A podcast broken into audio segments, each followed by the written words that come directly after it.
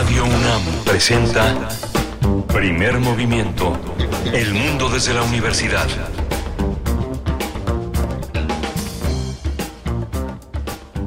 Siete de la mañana con siete minutos. Muy buenos días. Hoy es martes 16 de enero del 2023. Están escuchando Primer Movimiento Radio UNAM. Está este programa, este espacio matutino de Radio UNAM que se realiza en vivo de lunes a viernes de 7 a 10 de la mañana, 96.1 en la frecuencia modulada, 860 de amplitud modulada. Nos escuchan también en todo el mundo en la web www.radio.unam.mx. Iniciamos esta mañana en la dirección de Rodrigo Aguilar en la producción ejecutiva. Está el señor José de Jesús Silva en la operación técnica de la consola. Nos acompaña también Eduardo Castro, que ya tiene su segundo, va por su segundo día de colaboración como servicio social en este equipo. Y Héctor Castañeda se encuentra de bateador emergente esta mañana. Estará, estará eh, el señor Miguel Ángel Quemain la próxima semana. Esta está de vacaciones. Se encuentra de vacaciones en un descanso escalonado y nos da mucho gusto estar contigo, compartir los micrófonos esta mañana de martes, eh, martes, yo creo que es el martes más triste del año. No sé si ayer fue el Blue Monday, dicen por ahí. Ayer fue, de hecho, eh, querido Héctor, pero los martes tienen un sabor especial en ese sentido. ¿Cómo estás? ¿Cómo lo ves? ¿Cómo estás, Berenice Camacho? Bienvenidos todos a Primer Movimiento, el espacio informativo de Radio UNAM. Efectivamente, dicen que ayer, bueno, no, no dicen, se supone que hay estudios que yo no sé qué tanta valía tengan, que hablan acerca de que existe un día de la semana que es más triste. Que un día del año. Un día del año. Un día del año. Y es este. Fue, fue el día de ayer que es. El día de ayer, Blue Monday, Exactamente. Fue, fue el, eh, vamos a poner a sí bueno eso era ayer pero no no hay día no hay día malo eh, para para poner Blue Monday y, bueno pero en este martes cómo cómo se sienten ustedes cuéntenos en redes sociales están nuestras redes eh, y ese espacio de las redes sociodigitales pues ya ya atentos a sus comentarios con Tamara Quirós esta mañana arroba p movimiento en X antes Twitter y primer movimiento en Facebook. Vamos a iniciar. Cuéntenos ustedes cómo les va esta mañana de martes 16 de enero. Ya estamos en la segunda mitad de este primer mes del año y nosotros tenemos distintos contenidos para ustedes esta mañana. Lo mejor para quitar la tristeza, eh, además de consultar al médico, es un cambio y se vienen muchos cambios. De eso y más vamos a estar hablando esta mañana aquí en Primer Movimiento, Berenice. Primero que nada, gracias a Edith Citlali Morales, que será nuestra encargada de la curaduría musical de esta mañana. Ella, además de violinista y gestora cultural, es comunicóloga e investigadora musical. Gracias, Edith. Dentro de unos momentos más nos vamos a escuchar aquí. Tendremos, tendremos también, tendremos, perdón, tendremos eh, también eh, la invitación a un festival, al Festival Internacional Ciclo de Ciclos, impulsado, está, está organizado por Enibia Muré, que va a estar con nosotros. Ella es soprano lírica. Recientemente participó como protagonista en el estreno mundial de la ópera mexicana Zorros Chinos de Lorena Orozco de la Compañía Nacional de Ópera de Bellas Artes. Y este Festival Internacional Ciclo de Ciclos tendrá lugar el día de hoy, empieza hoy y hasta el 20 de enero en el Museo Casa de Carranza, en Río Lerma, en Río Lerma, en la Cuauhtémoc, en la capital del país. No se lo pierdan, en un momento daremos los detalles en Ibia Mure con nosotros. ¿Qué está ocurriendo en Guatemala? Acaba de haber elecciones, acaba de haber cambio de poderes. Hay muchos temas que hablar que tienen que ver con esta región, no solo de Guatemala, sino creo que tiene que ver con toda Latinoamérica en general. De eso vamos a hablar con Pablo Romo, quien es miembro del Consejo Directivo de Serapaz y profesor de transformación positiva de conflictos, además de ser de la Facultad de Ciencias Políticas y Sociales de la UNAM. Saludos, por cierto. Saludos a nuestra querida Facultad de Ciencias Políticas y Sociales y a todas, a toda la comunidad universitaria que más muy a temprano ciencias políticas. más, a ciencias políticas. No, filosofía también me cae muy bien. No, hay varias, hay varias. Sí, saludos a toda la UNAM que también está pasando por diversos cambios, Berenice. Estamos con cambios interesantes eh, en los nombramientos distintos, en la coordinación de, eh, de difusión cultural. En fin, estamos en este proceso de acomodo, reacomodo, dirección que, eh, bueno, luego del nombre ya de, de digamos de esta gestión, de este periodo del doctor Lomelí Vanegas, pues eh, lo que es natural, empezar a ver cambios dentro de nuestra universidad. Vamos también a tener en otros temas, en la segunda hora vamos a conversar sobre la, pues, este proceso electoral. Estamos a punto de, eh, bueno, ya con estos cierres de pre-campañas, vimos el cierre de Xochitl Galvez, la candidata eh, opositora, opositora al oficialismo, el pasado domingo, ah, tuvo muy buenos comentarios, la verdad, de analistas y de personas en general, y, vendrá, vendrá el de la doctora Claudia Sheinbaum este jueves, pero alguien que se incorpora desde MC a esta carrera presidencial es Jorge Álvarez Maínez. Vamos a hablar sobre esta candidatura presidencial. Estará con nosotros la doctora Carolina Gilas, profesora de la Facultad de Ciencias Políticas y Sociales de la UNAM e integrante de la red de politólogas para hablar de esta decisión que ya finalmente pues se da a conocer por parte de Movimiento Ciudadano. Y hablando de cambios, de democracia y demás formas de transformación, pues tenemos que hablar acerca de la abdicación de la reina Margarita II de Dinamarca. Y pues esto nos lleva a preguntarnos varias cosas, entre ellas cuál es el papel de la monarquía hoy por hoy, hacia dónde va este papel, cómo es percibido no nada más por la sociedad mundial, sino por la sociedad pues de uno de los países que está muy avanzado en varios en, muy, en muchos rubros, como lo es Dinamarca. De eso vamos a platicar con Luis Guacuja, quien es responsable del programa de estudios sobre la Unión Europea del posgrado de la UNAM. Sí, se habla de, un cambio generacional actualmente en las monarquías europeas. Bueno, pues ese y otros detalles, otros ángulos eh, para hablar de este, de este anuncio que hizo la reina Margarita II. Eh, la abdicación, la abdicación fue anunciada el último día del año pasado, del 2023, el 31 de diciembre Nadie sabía, en realidad tomó por sorpresa a todo el mundo y bueno, pues así de rápido se dio este proceso cuando el fin de semana eh, pues ya pudimos ver estas imágenes del cambio del cambio de, de, digamos de la estafeta en la monarquía danesa. Vamos a tener también poesía necesaria que no puede faltar. En esta ocasión van a escuchar poesía explosiva de la voz de la voz ah. de, mi querido Héctor Castañeda. Vamos a ver, vamos a ver qué encontramos que, que sea adecuado para el día de hoy. Le vamos a dedicar un poema a la reina, bueno, a la nueva, no, sí, el título... Sigue siendo reina, sí. El título se queda para siempre, reina, ¿no? Ella es reina y eh, la esposa del, del actual rey también, también lo es. Hay dos reinas, pero bueno, ella está en ese papel inactivo, ¿no? Y también le dedicamos esta emisión a todos los lomitos, como le dicen ahí en las redes sociales, con respecto a la aprobación de la ley MAPLE, los cambios a la ley de protección animal tan necesarios, tan comentados, los vamos a tener aquí con Claudia Edwards Patiño, doctora en ciencias con especialidad en desarrollo de ciencia y tecnología para la sociedad por el Sinvestav y también es médica veterinaria. Así que bueno, vamos a hablar acerca de la ley Maple, que se llama así en homenaje al perrito eh, por el que se desarrolló esta ley, principalmente un perrito que fue entregado por sus dueños a una casa en donde supuestamente lo iban a cuidar y se los devolvieron en una urna terrible. Pues sí, esos son los contenidos. Estaba pensando, eh, porque ya nos están escribiendo sobre esta cuestión del Blue Monday, que es el tercer, el tercer eh, lunes del año.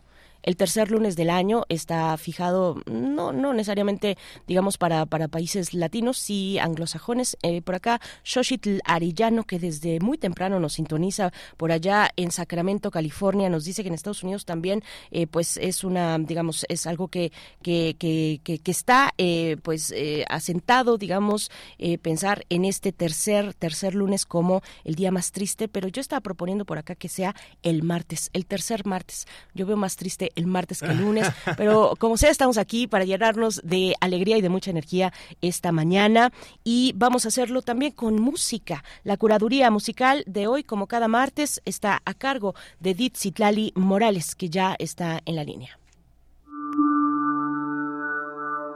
Curadores musicales de primer movimiento. Qué gusto saludarte esta mañana de martes, Edith, querida. Bienvenida a este espacio que también es tuyo. Muy buenos días. No he tenido oportunidad de, desearte un feliz 2024. Lo hago en este momento, ya un poquito tarde, pero con mucho cariño, querida. ¿Cómo estás? Hola, querida Bere. Muchas gracias. Lo mismo digo. Todavía es enero, todavía se vale. Saludos también a Héctor. Muy Hola, buenos días Los saludo muy contenta, encantada de estar aquí con ustedes y por supuesto también saludo a toda la gente que hace comunidad aquí en Primer Movimiento. Muy buenos días, ya ando por acá para contarles qué tenemos hoy en el menú musical de nuestro programa. Como recordarán, la semana pasada platicamos un poco de los conciertos de Año Nuevo que están construidos en su mayoría con valses y polcas.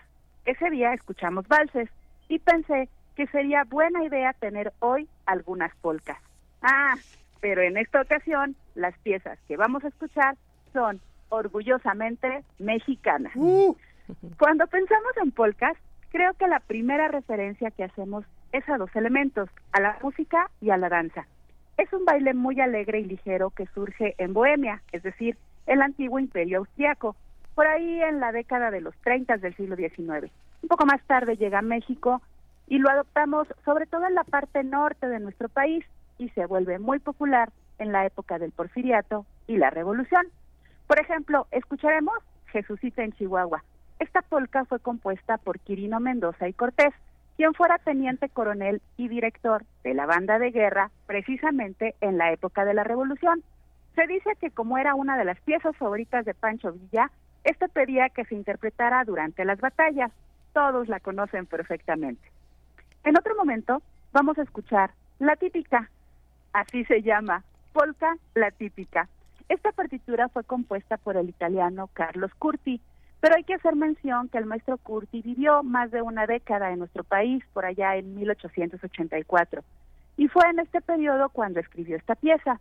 Y también cabe señalar que una de las aportaciones más importantes que hizo a nuestro país es que fundó precisamente la Orquesta Típica Mexicana, hoy Orquesta Típica de la Ciudad de México, la cual se caracteriza por interpretar fundamentalmente obras tradicionales, en su mayoría del dominio público. Bueno, pues es Carlos Curti quien escribe esta alegre pieza Polka la Típica.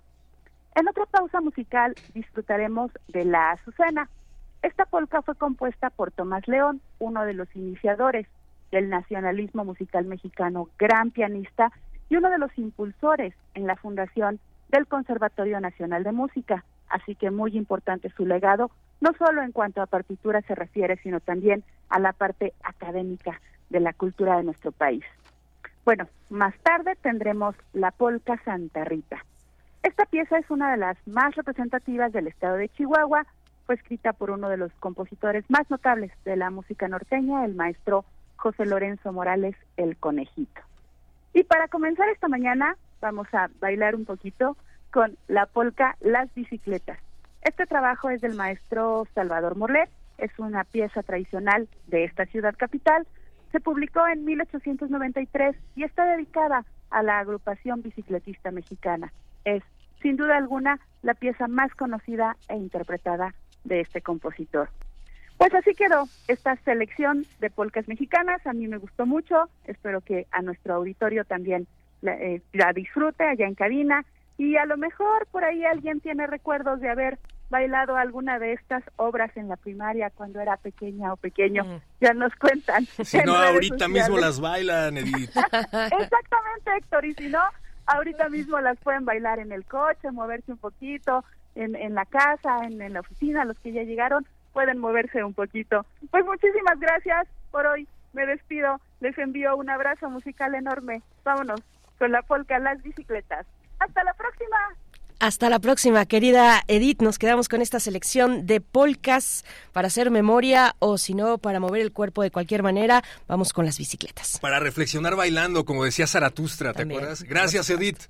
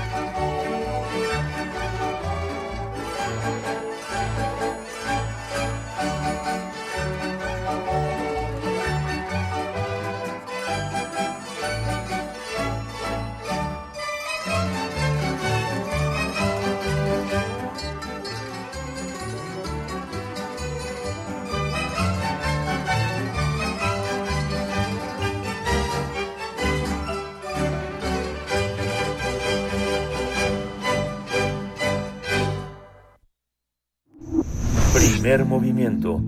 Hacemos comunidad con tus postales sonoras. Envíalas a primermovimientounam.gmail.com De festivales, ferias y más. Recomendaciones culturales. Festival Internacional Ciclo de Ciclos, impulsado por Enidia Muré, tiene como finalidad que el público disfrute de forma gratuita un programa artístico compuesto por música de varios géneros. El evento ofrecerá un repertorio clásico de grandes compositores como Gustavino, Beethoven, Berlioz, Strauss o Villalobos e incluirá música de cámara para viola y piano de compositores mexicanos, pasando por una gala de ópera hasta rock latinoamericano de compositores argentinos. Durante el evento se llevará a cabo una masterclass que cuenta con participantes provenientes de Ciudad de México, Monterrey, Sinaloa y Estados Unidos. Este programa se realizará del 16 al 20 de enero en el Museo Casa de Carranza, ubicado en la colonia Renacimiento de la alcaldía Cuauhtémoc. Y vamos a conversar sobre este festival gratuito. Ofrecerá, como hemos dicho, varios géneros musicales. Nos acompaña con este propósito hoy en la línea Enidia Muré, soprano lírica. Recientemente participó como protagonista en el estreno mundial de la ópera mexicana Zorros Chinos de Lorena Orozco con la Compañía Nacional de Ópera de Bellas Artes. Enidia Muré, buenos días, muy buenos días este martes. Bienvenida, enhorabuena. El día de hoy arranca ya este festival Festival Internacional Ciclo de Ciclos. ¿Cómo estás? Hola, Berenice, muy bien, gracias. Contenta de estar contigo y con Héctor, con su público. Enivia, nosotros estamos más contentos de hablar contigo acerca del Festival Internacional Ciclo de Ciclos. ¿Nos cuentas en tus propias palabras de qué se trata y por qué deberíamos estar allá? Claro que sí, mira, en primer lugar quiero mencionar que este, este festival nace de la idea de, de, en la pandemia de una semana de la gratitud. Esta sería la tercera edición. Eh, las primeras dos se hicieron en línea y bueno, fue con la finalidad también de, de formar y apoyar pues a, a, compañeros, colegas de todos los niveles. Hice una convocatoria a nivel Latinoamérica con gran éxito.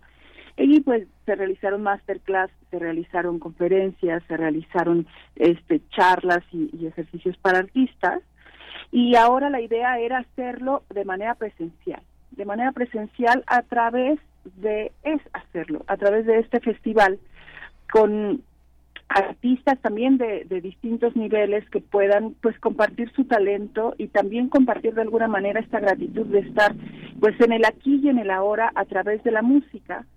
Y, y por qué no haciendo una combinación de géneros para que nuestro público no vea la, la, la, música clásica como, como un tabú para gente que, que pues es culta o que sabe idiomas o que eh, tiene cierto nivel no de, socioeconómico. De hecho por eso es que decidí pasar por los grandes compositores como Monsalvach como Strauss Beethoven eh, por supuesto que la música de cámara instrumental también se está mostrando porque me parece que, que, debe eh, explotarse a muchos eh, de nuestros grandes compositores mexicanos. No nada más va a haber eh, de los que ya conocemos, sino también bastante compositor actual y eso me parece muy interesante. Eh, y para cerrar, va a ser una gala de ópera con los eh, participantes de la masterclass y cerrando con un concierto de rock latinoamericano, sobre todo argentino, ¿por qué? Porque la cultura mexicana del rock, digamos, clásico y la gente, todos hemos escuchado a, a, a estos este, temas de, de Cerati, de Soda Stereo, qué sé yo, y creo que eso puede ser una conexión muy bonita. En el primer concierto que es hoy, se va a cantar un ciclo de Guastavino, por ejemplo, que son canciones argentinas, eh, como tenemos nosotros a Manuel eh, Ponce, ¿verdad? Eh, en este comparativo. Eh, y lo conectamos con la clausura de compositores actuales. Entonces, así se hace un, un camino que me parece más interesante para la gente y que el único, la única retribución que estamos buscando es que todos los asistentes, que puede ser otra gran motivación, realicen cuando puedan, mañana, después del concierto, qué sé yo, un acto de gratitud también en su entorno. un acto de gratitud desde invitarle café al que va adelante de ti cuando vas por el tuyo, eh, ayudarle a alguien, eh, no sé, cantar de, sorpresa a alguien porque te quedaste contento de escuchar al artista que, que interpretó para ti también algo con toda la generosidad y entrega. Claro, Enivia, cuéntanos un poco, perdón, para para para un poco para porque ese es el origen, digamos, de un ciclo como este, de un de un ciclo de ciclos de este festival internacional, esta idea de la semana de la gratitud que también es algo que has impulsado. Cuéntanos cómo surge esa idea, qué es lo que en ti eh, precisamente eh, pues se, se gesta eh, y en tu entorno para tener esa idea de impulsar la gratitud, de promover entre nosotros la gratitud? Pues mira, eh, realmente fue ese momento, digamos, momento cero, que, yo creo que todo el mundo llegó en el, en el encierro de la clausura de decir, ok, ¿cuánto va a durar esto? ¿Qué voy a hacer? ¿Hacia dónde? De repente parecía que, que iba a ser eterno y, y dije, tengo que empezar a agradecer por mí misma qué es lo que tengo. Tengo, no sé, tengo una casa, tengo mi carrera, amo lo que hago, eh, y creo que esto puede empezar a, mover otras, eh, pues otros niveles, otras conexiones y debo hacer algo. Esta inquietud de, de no, no caer en la desesperación de estar encerrada las 24 horas sin poder salir, eh, a través de la música. Ahí es donde surge esta, esta Semana de la Gratitud y la verdad es que me, me ha dado grandes, grandes satisfacciones porque la gente respondió súper bien y, y, hemos abierto nuevos caminos, no nada más para mí como artista, sino también para todos los que se han involucrado en el proyecto de manera completamente desinteresada. Y además muy diverso, ahora que hablabas acerca de la importancia de poner a estos autores en este festival como Beethoven, ¿no? Como Strauss, pero también con rockeros latinoamericanos, pues pensaba en, sí, el hecho de que esta música ha sido percibida para personas cultas, ¿no? Para un, un sector culto de la sociedad, por así decirlo. Pero, por otro lado, también está el hecho de que esta música no es convencionalmente escuchada, tampoco el rock. Entonces, pues hablamos también un poco acerca de resistencia, ¿no? Resistencia desde la música Exacto, exacto. Yo creo que tenemos que, para que la música clásica subsista, también se tiene que conectar con lo actual. Necesitamos un público joven, fresco, que vea de otra manera lo que debemos conservar también, porque la, la base de esta, de, de, artistas, por ejemplo, como los que vamos a escuchar de, de rock, pues tienen una formación clásica también. Entonces, la gente no sabe eso y, y a veces nos vamos mucho a lo comercial y, a lo grande, fantástico, y acá todo es un formato, digamos, muy accesible, que se le llama formato de cámara. ¿Por qué? Porque nada más es una voz y un instrumento.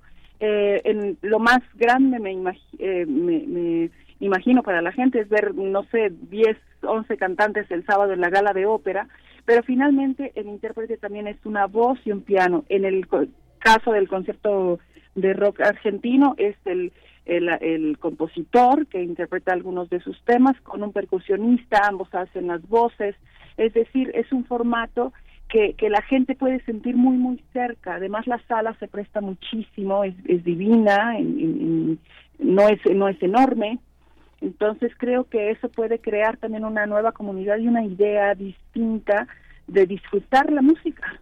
Sí, eh, Enidia, hay una hay una línea, digamos una línea temática, los los criterios para decidir en el amplísimo mundo de la música que conocemos como como clásica o podríamos decir tal vez eh, como académica, eh, una una línea temática en la selección de lo que se presentará ya a partir de este día en este Festival Internacional Ciclo de Ciclos porque bueno, eh, hablar, digamos, vamos desde desde Beethoven como hemos como hemos dicho, eh, pero también Ravel, pero también Strauss y por ahí se cuelan otros algunos que son contemporáneos incluso más allá de la música rock como um, Jobim.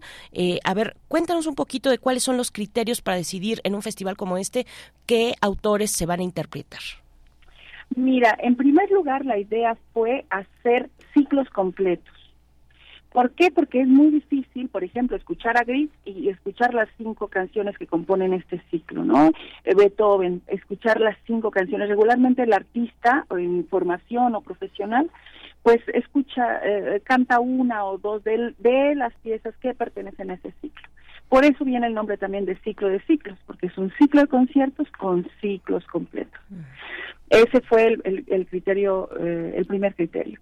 El segundo criterio era impulsar artistas que evidentemente en muchos casos yo estoy formando, pero también que, que, mm, que, tengan un nivel ya para presentarse ante el público, que tengan oportunidades y que todo el repertorio sea de acuerdo a lo que mejor puede, puedo sacar, exprimir de, de sus voces. Eh, a través de, de los ciclos, porque eh, regularmente cuando tú escuchas decir a alguien, estoy cantando, estoy estudiando para ser cantante de ópera, no contemplan la canción. Y la canción es una base fundamental para el desarrollo de la técnica de, un artista. Si tú no sabes cantar bien, con estilo, con técnica, una canción de, de Beethoven o de Wagner o de Grieg, no vas a poder sacar tus agudos en, en, en esas grandes áreas de ópera que sueñas cantar algún día, ¿no? Entonces, básicamente los ciclos se fueron eh, eligiendo de acuerdo a la voz, de acuerdo al nivel eh, vocal y, y de acuerdo al, al hecho de que tenía que ser música, de, no se podía repetir el ciclo, ¿no? Tenía que ser música que casi no se hace, que es difícil de escuchar para que realmente tuviera una riqueza. Hay, por ejemplo, también un, un ciclo de Montsalvat, hay un, hay un ciclo de canciones de compositores brasileños, entonces que tuviera también, fuera música europea, pero también de Latinoamérica, porque pues estamos en México, entonces había que lucir eh, también a los compositores de acá y también de distintas épocas justamente para llegar a esta conexión de hacer digamos música más ligera entre comillas para llegar al rock no entonces qué, tenemos en, los distintos eh, panoramas musicales ¿no? de, géneros, eh, también era, era muy importante. Música ligera, como dicen los rockeros latinoamericanos, efectivamente. Exacto, exacto, tenía que haber una conexión, mm. pero si vamos a hacer eso, pues eh, también saquemos, por ejemplo, a Jovín, que, que es importante porque es actual, ¿no? Sí, por supuesto. ¿Qué, háblanos, háblanos, por favor, Enivia More, de los mm, de los intérpretes. ¿Quiénes, quiénes son, quiénes estarán a lo largo de estas de estas jornadas, de estos ciclos de ciclos, a partir del día de hoy a las 19 horas. Son, eh, bueno, varios días de esta de esta y la próxima semana a las 19 horas. Claro que sí. Mira, eh, más o menos el 70% del programa de, del elenco, digamos, son, son sopranos. Eh, también vamos a tener un, par de tenores que de hecho ellos están también en la Escuela Nacional de Música. Son de, personas de, desde la que están en formación y eso también es un, un atractivo muy interesante para el festival, porque no nada más hay artistas profesionales, hay gente que está en formación, hay artistas profesionales, hay semiprofesionales, que era también, es algo que, yo quiero fomentar porque actualmente hay muchos lugares donde todo es para los jóvenes, nuevas generaciones, nuevas no sé qué, pero ¿qué pasa con los artistas que ya están hechos, que necesitan siempre pues estar en activo para que se sigan desarrollando? Un artista que no se sigue preparando empieza su declive, ¿no? Así es.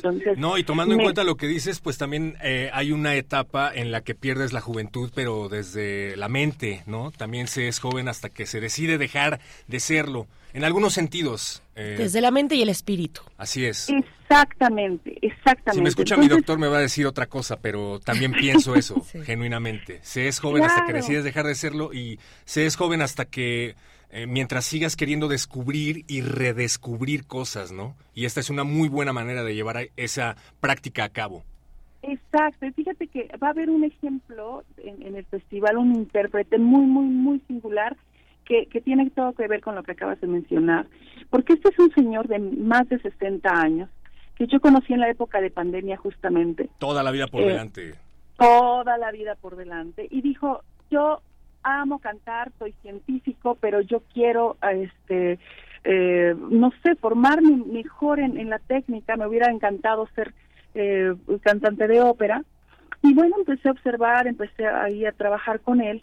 Y hoy viene al festival y se ha montado un ciclo completo de canciones americanas, porque él es estadounidense. Este, está en perfecta condición vocal, tiene todo el estilo de, la música de allá muy bien estudiado y va a interpretar su ciclo de canciones americanas. ¿Por qué decidí que él participara si no se va a dedicar a la música, si no va a ser profesional? Porque también necesitamos inspiración. Esas generaciones que de repente ya se sienten... Yo he escuchado personas de 45, este, 50 años que ya dicen que están viejos, que ya su cuerpo, que ya no tienen tiempo, que ya se quieren retirar, que están esperando a que les den los 60 para que se retiren. Y yo digo, es que es que la vida es tan hermosa, hay tanto que nos puede dar, que, que por ello es que decidí incluir a, a, este intérprete, porque no hay edad para aprender, porque no hay edad para seguir evolucionando, y ya, ¿qué más? ¿Qué mejor que hacerlo a través de la música? y ahí habrá un ejemplo. Ese es el mejor mensaje que nos pudiste haber dado esta mañana, querida Enivia Muré. Muchas gracias, Muchísimas gracias. Y queremos saber, bueno, este es un, un, un, festival que eh, tiene entrada libre. ¿Cómo le hacemos para, por ejemplo, eh, bueno, por supuesto, para asistir, eh, que, que, que, se requiere o solamente mm, se llega al, al lugar y, y, con eso es más que suficiente? El lugar, por supuesto, el Museo Casa de Carranza en Río Lerma 35, en la colonia Renacimiento, en Cuauhtémoc, en la Ciudad de México del 16 al 20 de enero, pero también hay una masterclass. Eh, cuéntanos un poco de ello. Claro que sí, mira, para el caso de la masterclass, esta se, estará realizando en otro lugar que es la Casa de Cultura de Tabasco. Eh, y en ese caso tendrán que mandarme a través de mis redes sociales un mensaje para poder asistir, porque la entrada es controlada. En el caso de la masterclass. Sí. Eh, en el caso de los conciertos, que martes, miércoles, jueves y viernes es a las 7 de la noche, el ingreso es completamente libre, solamente sí tienen que llegar con tiempo para que puedan tener un, un lugar. La sala es pequeña, digamos, tiene una foto de, de 80, 100 personas Ahí estamos perdiendo a Enivia More. Eh, estamos con ella para eh, pues los últimos los detalles de eh, pues este la asistencia a este Festival Internacional Ciclo de Ciclos. Creo que se, se, cortó un momento, pero estamos en, en breve de vuelta con ella. Pero qué buen mensaje. nunca es tarde para aprender, nunca es tarde para redescubrir o descubrir nueva música. Pues recuerden que el Festival Internacional Ciclo de Ciclos estará del 16 al 20 de enero, compuesta por música de todo tipo de géneros, literalmente todo tipo de géneros. Así es, Enivia, estamos contigo para el cierre. Nos comentabas, hay que llegar con anticipación y qué otra recomendación. Sí, que, que lleguen con anticipación. Eh, y eh, completamente dispuestos que se apaguen sus, celulares, se les va a explicar de qué se trata, así que no tengan miedo de, que van a cantar canción francesa y no sé francés, les van a cantar en alemán y no sé alemán, se les va a ir explicando de qué se trata cada uno de los ciclos y, y bueno, pues con toda la, la mm, energía para poder disfrutar de la música y después también hacer su propio acto de gratitud. Maravilloso, pues muchas gracias, eh, gracias. Eh, pues eso, cerramos esta esta conversación agradeciendo, agradeciendo Enivia Muré, soprano, lírica, eh, bueno, impulsora de este ciclo de ciclos, Festival Internacional del 16 al 20 de enero, no se lo pierdan, la entrada es gratuita con el cupo limitado, como ya nos comentabas, Enivia, muchísimas gracias. Un placer. Y eh, nada más una aclaración para el sábado, los conciertos, los dos finales, son a la una y a las dos de la tarde. Entonces, para que también lo consideren. ¿Tus redes sociales para el caso de la masterclass? Eh, Enivia Muré Soprano en Facebook, Enivia Muré en Instagram eh, y en Twitter. Perfecto. Hasta pronto, Enivia. Mucha suerte. Gracias, Gracias, Enivia. Vamos a estar compartiendo de todos modos más información en las redes de Primer Movimiento. Conéctense en donde se les lee primordialmente en X, antes conocido como Twitter. Ahí va a haber más información del festival Ciclos de los Ciclos. Recuerden, 16 al 20 de enero en el Museo Casa de Carranza. Río Lerma 35, Colonia Renacimiento en la alcaldía Cuauhtémoc. Le dedicamos a Enivia esta polca que nos hace llegar Edith Citlali Morales, curadora musical de primer movimiento del día de hoy. Lleva por nombre Jesucita en Chihuahua y es de Quirino Mendoza y Cortés. Vamos.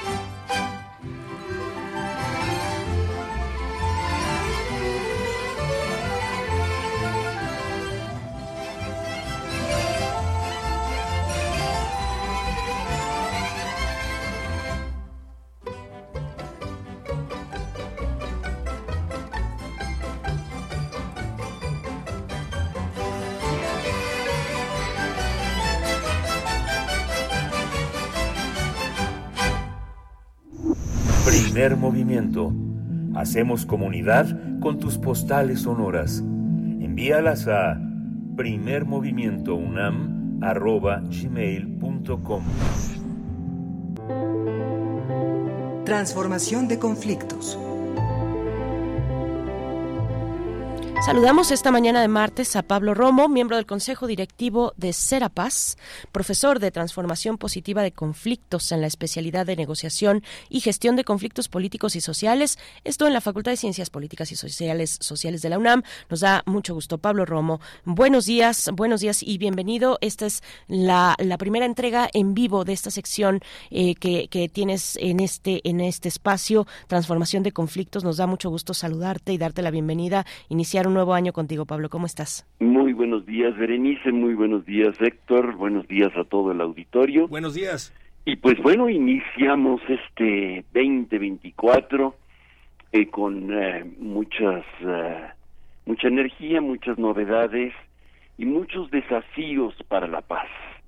Yo creo que es como desde hacía muchos, muchos años no iniciábamos un año con tantos temas de guerra y tantas tantos anhelos y esperanzas de paz.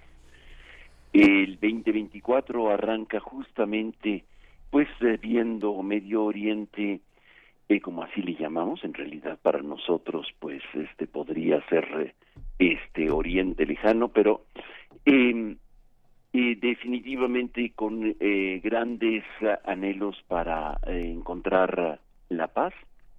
Y no quisiera irme tan lejos quisiera arrancar este con eh, una reflexión sobre lo que ha sucedido en Guatemala el domingo pasado y que me parece que es muy cercano a nosotros y que pocos mexicanos conocemos bien a nuestros propios vecinos. Particularmente poco se habla o casi nada se habla de Belice y poco también conocemos de Guatemala. y creo que es fundamental porque de alguna manera es eh, un, eh, un, un país que se debate entre el anhelo por la democracia y el autoritarismo y, el gol y los golpes de Estado De hecho, el domingo pasado fue la última intentona de un eh, golpe de Estado que el mismo candidato electo a presidente eh, señaló que se había librado. Creo que estamos delante de un de una manera de cómo se transita de tensiones y de grandes violencias a un paso hacia tratar de resolver, tratar de transitar positivamente frente a los conflictos, frente a las grandes tensiones que presenta eh, el autoritarismo, la violencia y un militarismo desbordado.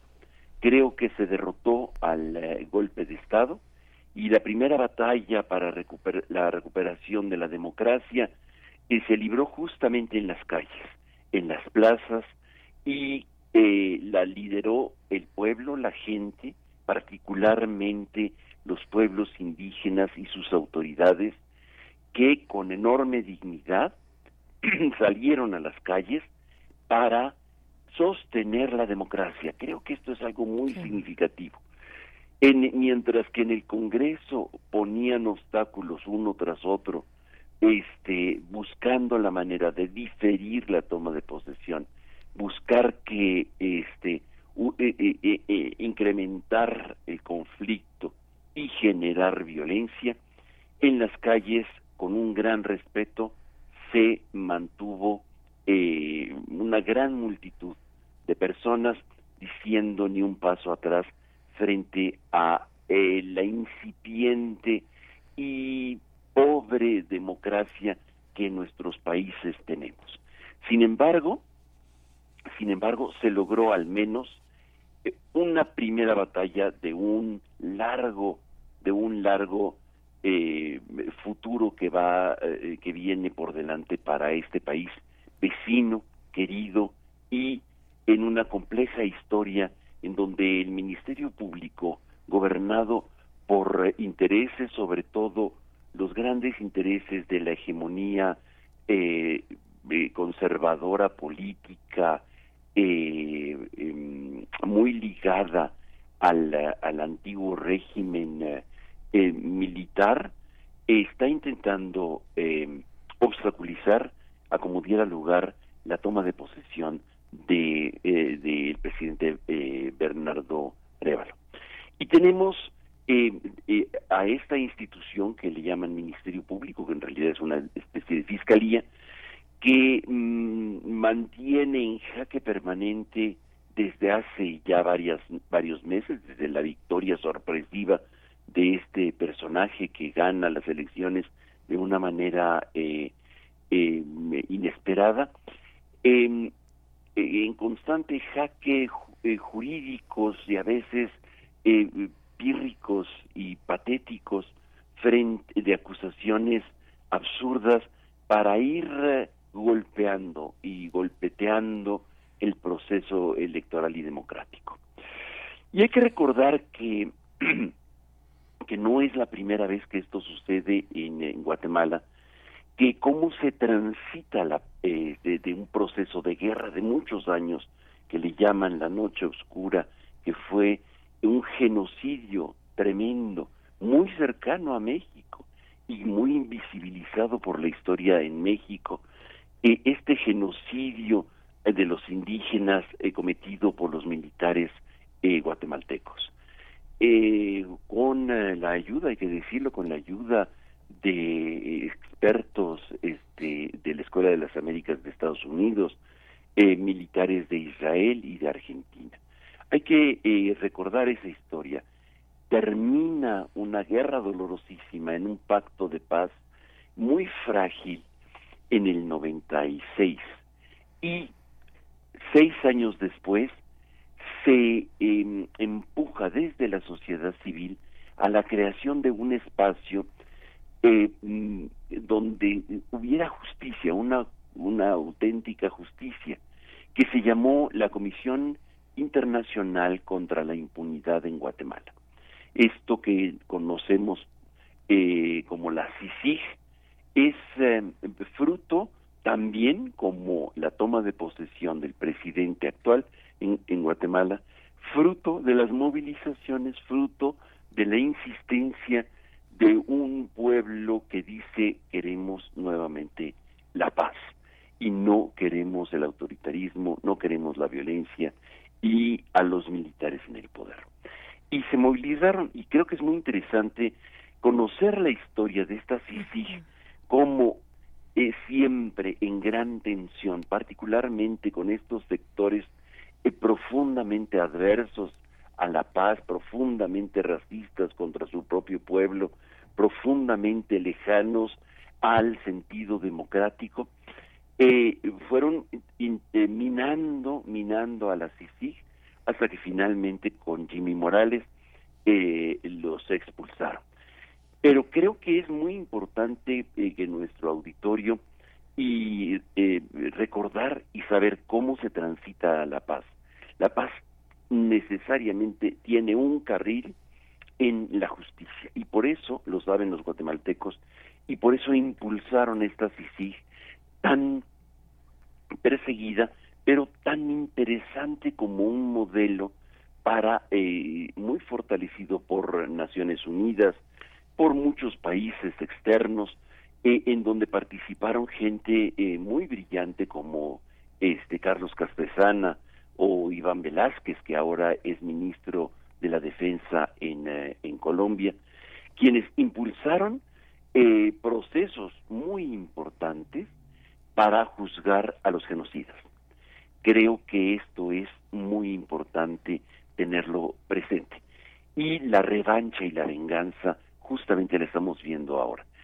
Si no vemos nosotros el pasado y conocemos este pasado, no podemos entender por qué este sainete político que hemos visto en el Congreso eh, el domingo pasado, en donde no querían dejar que tomara posesión eh, Bernardo Arevalo, es justamente por eh, como revancha de eh, aquellos que fueron juzgados, aquellos que fueron señalados, muchos de ellos prófugos, algunos de ellos en México se encuentran este ocultos este delante de la justicia, pero que finalmente se vieron eh, develados en su y denunciados frente a los crímenes que cometieron en él, sobre todo en los años 80. Vale mucho la pena eh, eh, ligar cómo la impunidad y cómo la justicia transita para construir la paz y cómo la impunidad construye ligas muy fuertes, como las vemos ahora en Guatemala, de un sector político que no quiere la justicia, muy ligado al crimen organizado y que es financiado por este en muchas ocasiones o eh, eh, en convivencia o en simbiosis eh, trabajan para minar la democracia. Este, este año, el 2024, que iniciamos relativamente hace poco, va a ser un año en donde en el mundo se van a presentar muchos procesos electorales, muchos procesos electorales en donde eh, viciados en algunas ocasiones por, por eh, el dinero proveniente de los crímenes, muchas veces tratando de ocultar el pasado, y por eso eh, creo que una primera reflexión para nosotros puede ser conocer el pasado, tener memoria de este y este es una llave hermenéutica que nos ayuda a interpretar y a conocer por qué está sucediendo el presente, por qué estamos viendo nosotros situaciones como las que vemos hoy en Guatemala y muy pronto en muchos otros países. Muchísimas gracias. Al contrario, Pablo Romo, gracias a ti, gracias eh, por hacer este, este recorrido donde resaltas aspectos clave para entender lo que ocurre, lo que hemos visto en estos, en estos meses, y hablamos puntualmente de este, de este proceso eh, de hostigamiento en, en Guatemala. Eh, ¿Cómo va a gobernar Arevalo bajo estas condiciones? ¿Hasta dónde va a llegar? ¿Hasta dónde van a llevar este hostigamiento al proceso democrático? E importante destacar, como lo has hecho desde el principio, la participación, el apoyo de los pueblos indígenas que más allá de, em, eh, desde mi perspectiva, creo, más allá de apoyar a una figura política, a un candidato, eh, en este caso de apellido Arevalo, mm, bueno, que ahora presidente de la República Guatemalteca, es, es una, una defensa, un apoyo, una defensa a la democracia, al proceso democrático que le pertenece al pueblo de Guatemala.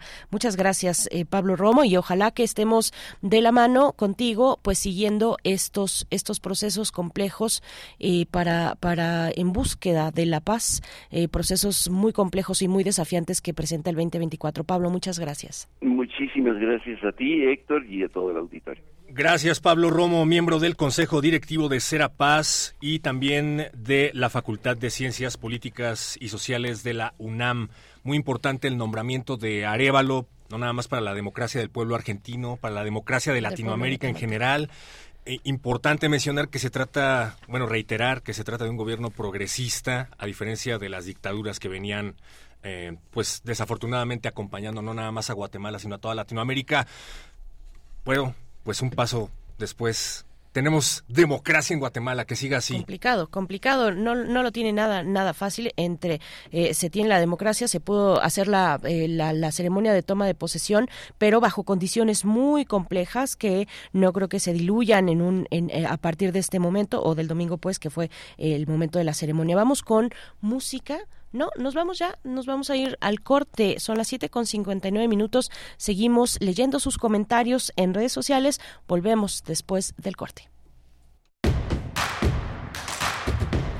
Síguenos en redes sociales. Encuéntranos en Facebook como Primer Movimiento y en Twitter como arroba PMovimiento. Hagamos comunidad.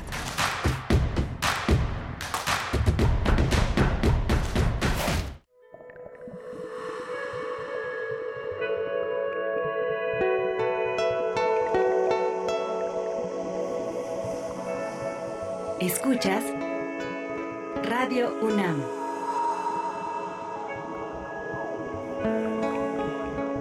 ...96.1 en frecuencia modulada.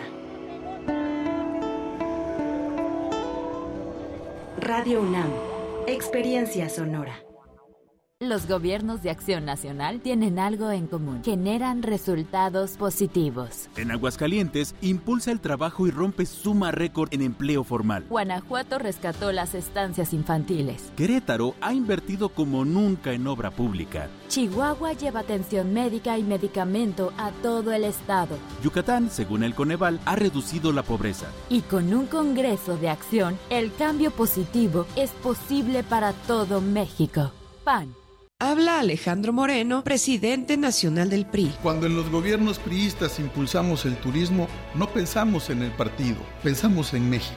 Cuando construimos la red de carreteras más amplia, pensamos en que tengas una mejor conectividad. Cuando creamos el Infonavit, no pensamos en el partido, pensamos en tu patrimonio. Cuando creamos el sistema de becas para estudiantes, no pensamos en el partido, pensamos en tu superación. Los priistas no somos perfectos, pero damos resultados y sabemos gobernar. PRI. Creemos en un mundo donde se escucha toda la música, toda la música, donde el conocimiento esté abierto al mundo, donde se ame de todas las formas. Ese mundo es posible y vamos a pelear por él. Resistencia modulada de lunes a viernes de las 20 a las 23 horas por el 96.1 de FM, Radio UNAM. Experiencia sonora. Claudia Sheinbaum, presidenta, precandidata única, Partido Verde. Mensaje dirigido a afiliados e integrantes del Consejo Político Nacional del Partido Verde Ecologista de México. Estamos aquí para refrendar nuestro apoyo a la doctora Claudia Sheinbaum, una científica que ha estudiado el fenómeno del cambio climático. Realmente somos un equipo de trabajo. Toda mi vida me dediqué a estudiar el medio ambiente. Para mí el ambientalismo es parte de mi causa. Y la causa esencial del Partido Verde es esa, es la protección del medio ambiente. ¡Que viva el Partido Verde! Habla Claudia Sheinbaum. La educación pública transforma personas y países. Por ello, como jefa de gobierno, le dimos beca a todas y todos los estudiantes de escuela pública. 294 pilares con educación, cultura y deporte gratuitos. Siete preparatorias nuevas, 40 mil jóvenes estudiando preparatoria a distancia. Dos universidades con 50 mil jóvenes. Todo gratuito, porque la educación es un derecho y se cumple cuando hay honestidad, resultados y amor al pueblo. Claudia Sheinbaum, presidenta. Precandidata única de Morena. Mensaje dirigido a militantes, simpatizantes y Consejo Nacional de Morena. Querida audiencia madrugadora de testimonio de oídas, gracias por escucharnos y desvelarse con nosotros para descubrir hacia dónde nos lleva la música nueva y su quehacer sonoro. Martes y jueves, 1 a.m. por ambas frecuencias. Retransmisión sábados y domingos a la misma hora por frecuencia modulada. Radio UNAM, Experiencia Sonora. Habla Xochil Gálvez. No tengas miedo, no estás solo, no estás sola. Hay alguien cerca de ti que siente como tú, que vive como tú, que quiere como tú, alguien dispuesta a acompañarte para que seas feliz, para que tengas paz, para que recuperes toda la libertad que te mereces. Xochitl, tu familia merece más. Precandidata única a presidenta. Cambiemos el rumbo. PAN. Mensaje dirigido a simpatizantes y militantes del PAN y su Comisión Permanente Nacional. Habla Claudia Sheinbaum. Ahora les cuento 10 de las acciones con las que transformamos la movilidad en la ciudad. Dos cablebuses, 442 trolebuses nuevos, modernización del tren ligero, el trolebús elevado, 33 kilómetros de metrobús con una línea eléctrica, nueva línea 1 del metro, 253 kilómetros de ciclovía, 2.632 microbuses chatarrizados, 424 autobuses nuevos, una sola tarjeta de movilidad integrada. Se puede con honestidad, resultados y amor al pueblo. Claudia Sheinbaum, presidenta. Precandidata única de Morena. Mensaje dirigido a militantes, simpatizantes y Consejo Nacional de Morena. Los objetos sonoros más extraños que escucharás en tu vida. Gabinete de Curiosidades. Curiosidad y sombras del tiempo a través de archivos radiofónicos. Sábados a las 5.30 de la tarde por el 96.1 de FM.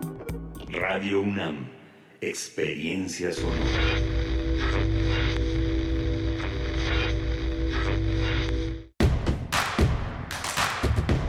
Encuentra la música de primer movimiento día a día en el Spotify de Radio UNAM y agréganos a tus favoritos.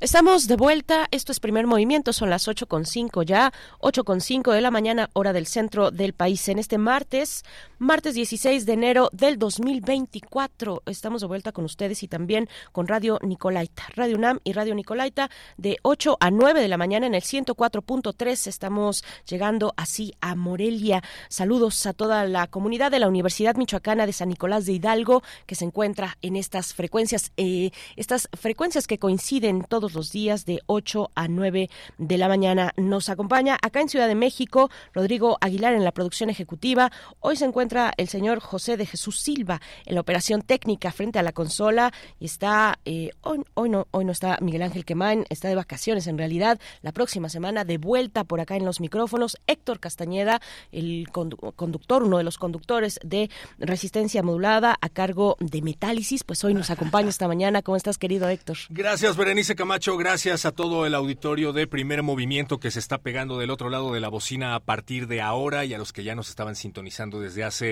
una, desde hace una más, porque estamos en vivo desde las 7 de la mañana. ¿Qué tal la desmañanada, querido? Pues bien, se siente bien. La verdad es que se agradece. Se rinde, eh, rinde el día, decías, ¿no? Totalmente. Sí, no, un saludo a todos los que, a todos los que hacen de este su día a día.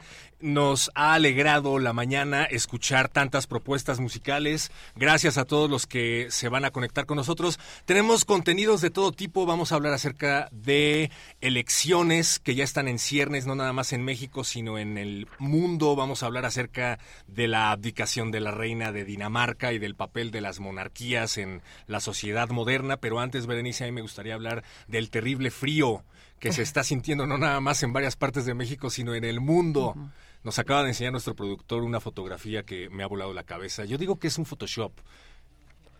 Sí es real. ¿De qué es la foto? El juego de americano en donde se tuvieron que meter debajo de la nieve para, para sobrevivir.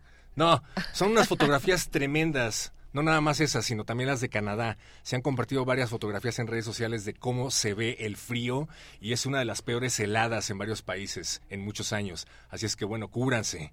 Es un juego, es un juego, un, juego de fútbol americano en Nueva York, nos está diciendo Rodrigo, y bueno, pues sí, están con la nieve al cuello, literalmente con la nieve al cuello, y bueno, pues así, así estamos iniciando este 2024 con frío. Pues yo, yo siento menos que los primeros días, la verdad. Yo ya siento en esta que es la tercera semana, empezando la tercera, la tercera semana del, del año, siento menos frío que la primera, por ejemplo. Creo que ya se ha empezado a estabilizar, y no solo lo siento, también las, las, las temperaturas han subido la mínima como a unos 4 grados más. Estamos en 9 grados la mínima aproximadamente, por ahí de la una de la mañana. Eh, al menos así fue los últimos días de la semana pasada. Lo estoy llevando así también porque espero ya que llegue el calor. Lo estoy, estoy llevando el, el eh, pues todo el, el, conteo, digamos, el conteo y la revisión de, de, del clima, porque sí se siente frío, pero creo que un poco menos. Cuéntenos ustedes, cuéntenos ustedes en redes sociales cómo amanecen en esta mañana, si ya se encuentran en sus actividades laborales, si eh, pues se dirigen hacia la universidad a hacer distintos trámites. La Escuela Nacional Preparatoria pues ya está en clases.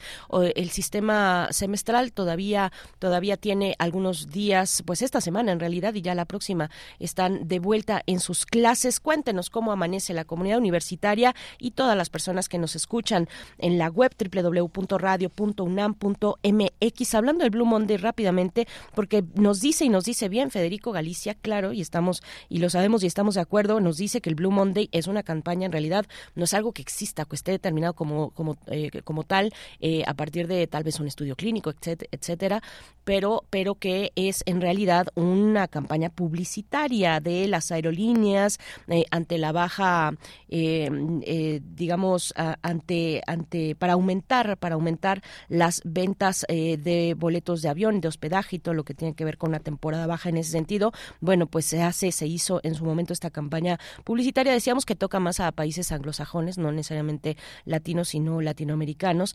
Eh, y nos dice Federico Galicia, en esta infografía que nos comparte ahí en X, em, del Museo Universum, en el ángulo inferior derecho está escrito que el Blue Monday no existe, es una campaña publicitaria. Pues está muy buena esta infografía. Pues sí, estuvimos ahí como hablando la, la hora anterior, querido Héctor, sobre el Blue Monday un poquito en broma y yo decía, para mí el martes es peor que el lunes, así es que yo diría... Que...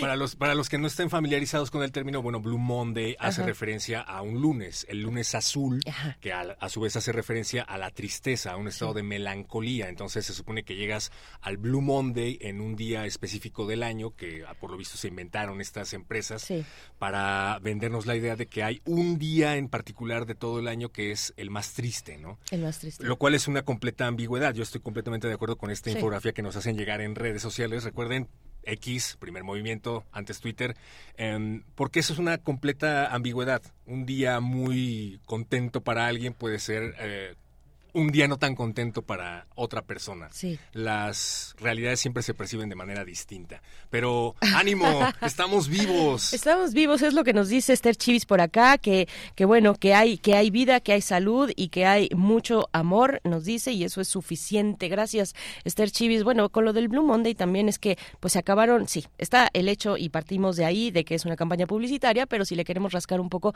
bueno, se acabaron las fiestas, ¿no? Se acabaron las fiestas, se acabaron, eh, se acabó pues toda, se, acabó la vacación, viene la cuesta de enero, bueno, son como algunos factores que se pueden sumar a esa idea que tiene pues una intención publicitaria, pero que pues si le queremos eh, eh, ahí rascar un poquito más, podemos hacer de eso una, una conversación. no se tiene que acabar, no se tiene que acabar la fiesta. Es más, yo te invito a una fiesta, la fiesta de... la democracia. ¿Sabes qué me pone muy contento? Que ya tenemos nuevo candidato a la presidencia. Sí, así es. ¡Qué felicidad! Las campañas políticas. Las campañas políticas, las precampañas están a punto a punto de cerrar. Vamos a pues a conversar sobre ya lo que dio a conocer el Movimiento Ciudadano MC, la candidatura presidencial de Jorge Álvarez Maínez. Vamos a conversar sobre esto y la fiesta democrática que no nos va a abandonar si pues prácticamente todo el, el primer semestre de este año vamos a estar en fiesta democrática. Gracias por subir el ánimo, querido Héctor. Bueno, lo decimos fácil, pero no todos los países son democráticos. Eso hay que celebrarse, supongo. Eso sí, eso sí, sin duda. La doctora Carolina Gilas va a estar con nosotros ofreciendo para ustedes su análisis. Ella es profesora de la Facultad de Ciencias Políticas y Sociales de la UNAM, integrante de la red de politólogas. Decíamos que también vamos a comentar la abdicación de la reina Margarita II con Luis Guacuja. Vamos a hablar acerca del papel de las monarquías en la sociedad moderna y también comentarios acerca de la nueva ley MAPLE, los cambios a la ley de protección animal. Todo eso y más aquí en primer movimiento. Gracias. Sus comentarios. Rosario Durán dice que en Metepec sí está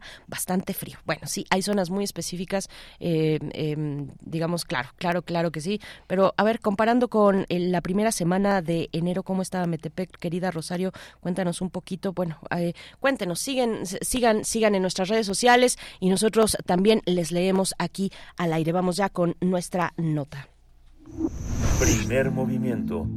Hacemos comunidad con tus postales sonoras. Envíalas a primermovimientounam.gmail.com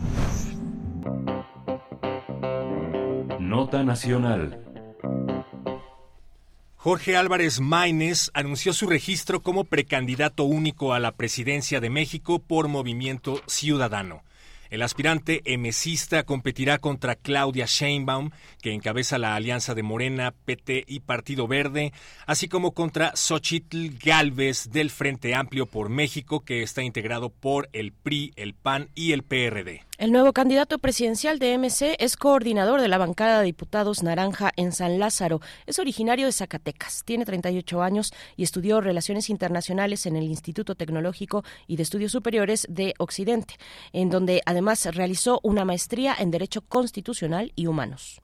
El gobernador de Nuevo León, Samuel García, fue quien destapó al coordinador de los diputados federales, Jorge Álvarez Maínez, y le entregó la estafeta, como quien dice, como precandidato a la presidencia luego de que él mismo renunciara a la candidatura y regresara a gobernar Nuevo León. Pues vamos a tener una conversación sobre eh, pues esta decisión de MC, la candidatura de Jorge Álvarez Maínez para competir por la presidencia de la República y bueno, por parte de Movimiento Ciudadano, este momento, cómo inicia este momento eh, preelectoral todavía, eh, pues bueno, para hacer este análisis nos acompaña en la línea la doctora Carolina Gilas, profesora de la Facultad de Ciencias Políticas y Sociales de la UNAM e integrante de la red de politólogas. Doctora Carolina Gilas, qué gusto saludarte en este, en este año, la primera, nuestro primer encuentro en el 2024. Espero que de, de varios, de varios más por delante, porque la cuestión política, bueno, pues así lo demanda y te agradecemos que estés aquí esta mañana. ¿Cómo estás?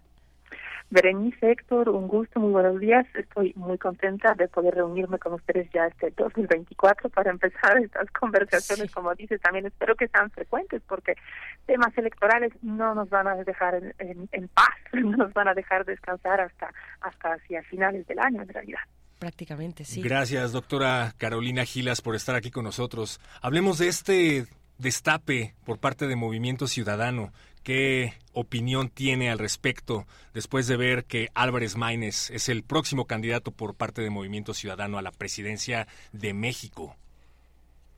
Bueno, pues digamos que es en esta ocasión, el Movimiento Ciudadano y esa selección de la candidatura presidencial, eh, bueno, precandidatura en este momento, pero pues ya sabemos que es, que es virtualmente un hecho eh, de que, de que eh, conocemos los tres nombres que van a estar en la boleta, pues ha sido muy accidentada. Hemos conversado varias veces el año pasado, había varias especulaciones, primero si podría ser un perfil externo, eh, pues un político mucho más maduro, que si un perfil interno, donde pues destacaba eh, Samuel García, ya comentaron que eh, derivados de los conflictos internos en el Congreso de Nuevo León, pues no, no quiso arriesgar su gubernatura, dejarlo en otras manos, renunció a su precandidatura por Movimiento Ciudadano y pues a muy pocas semanas antes, eh, ya, ya durante las propias campañas, pues Movimiento Ciudadano tuvo que reaccionar y pues revisar sus filas, revisar los perfiles y decidirse por alguien.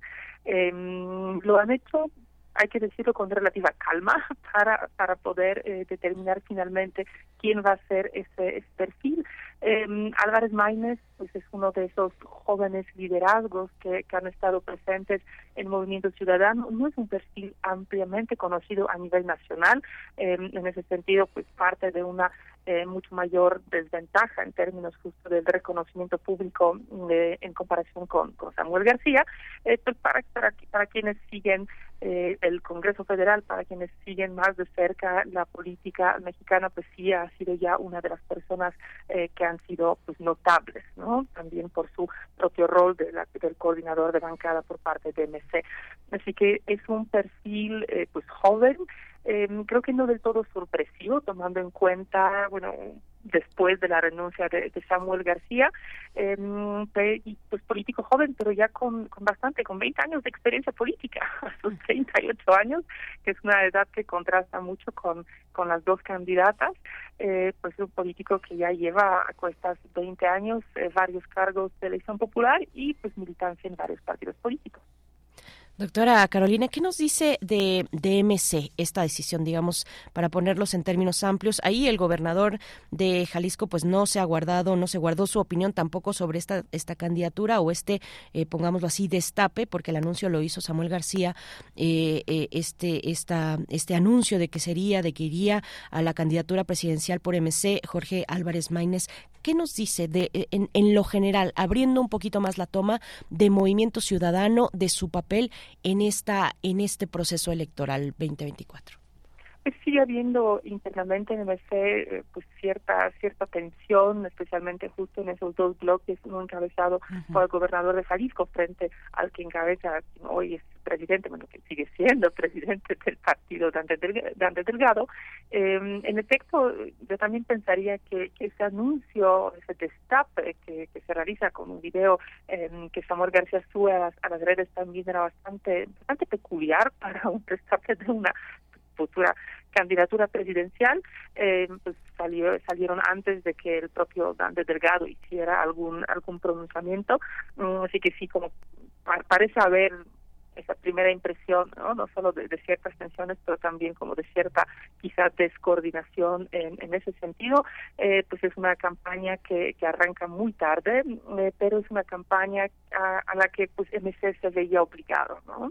Cuando estamos eh, en las elecciones concurrentes, como las de este año, donde renovamos, además de muchos poderes estatales y locales, renovamos todos los poderes federales, las dos cámaras del Congreso y la presidencia de la República, no estar en la boleta presidencial pues es, es impensable para los partidos políticos, es un desperdicio de una oportunidad para afianzarse, para mostrarse frente a la ciudadanía y pues en el caso del movimiento ciudadano que sigue siendo un partido fuerte en ciertos estados, pero que no tiene la misma presencia eh, de manera pues uniforme en todo el territorio nacional, pues las campañas presidenciales, esta en particular es justo una oportunidad para colocarse en esa en ese imaginario colectivo, eh, colocarse como una posible opción, no solo pues afianzar su registro como partido político, recordemos que en nuestro sistema eh, los partidos políticos, y eso les pega por supuesto eh, más fuerte a los partidos políticos pequeños o medianos,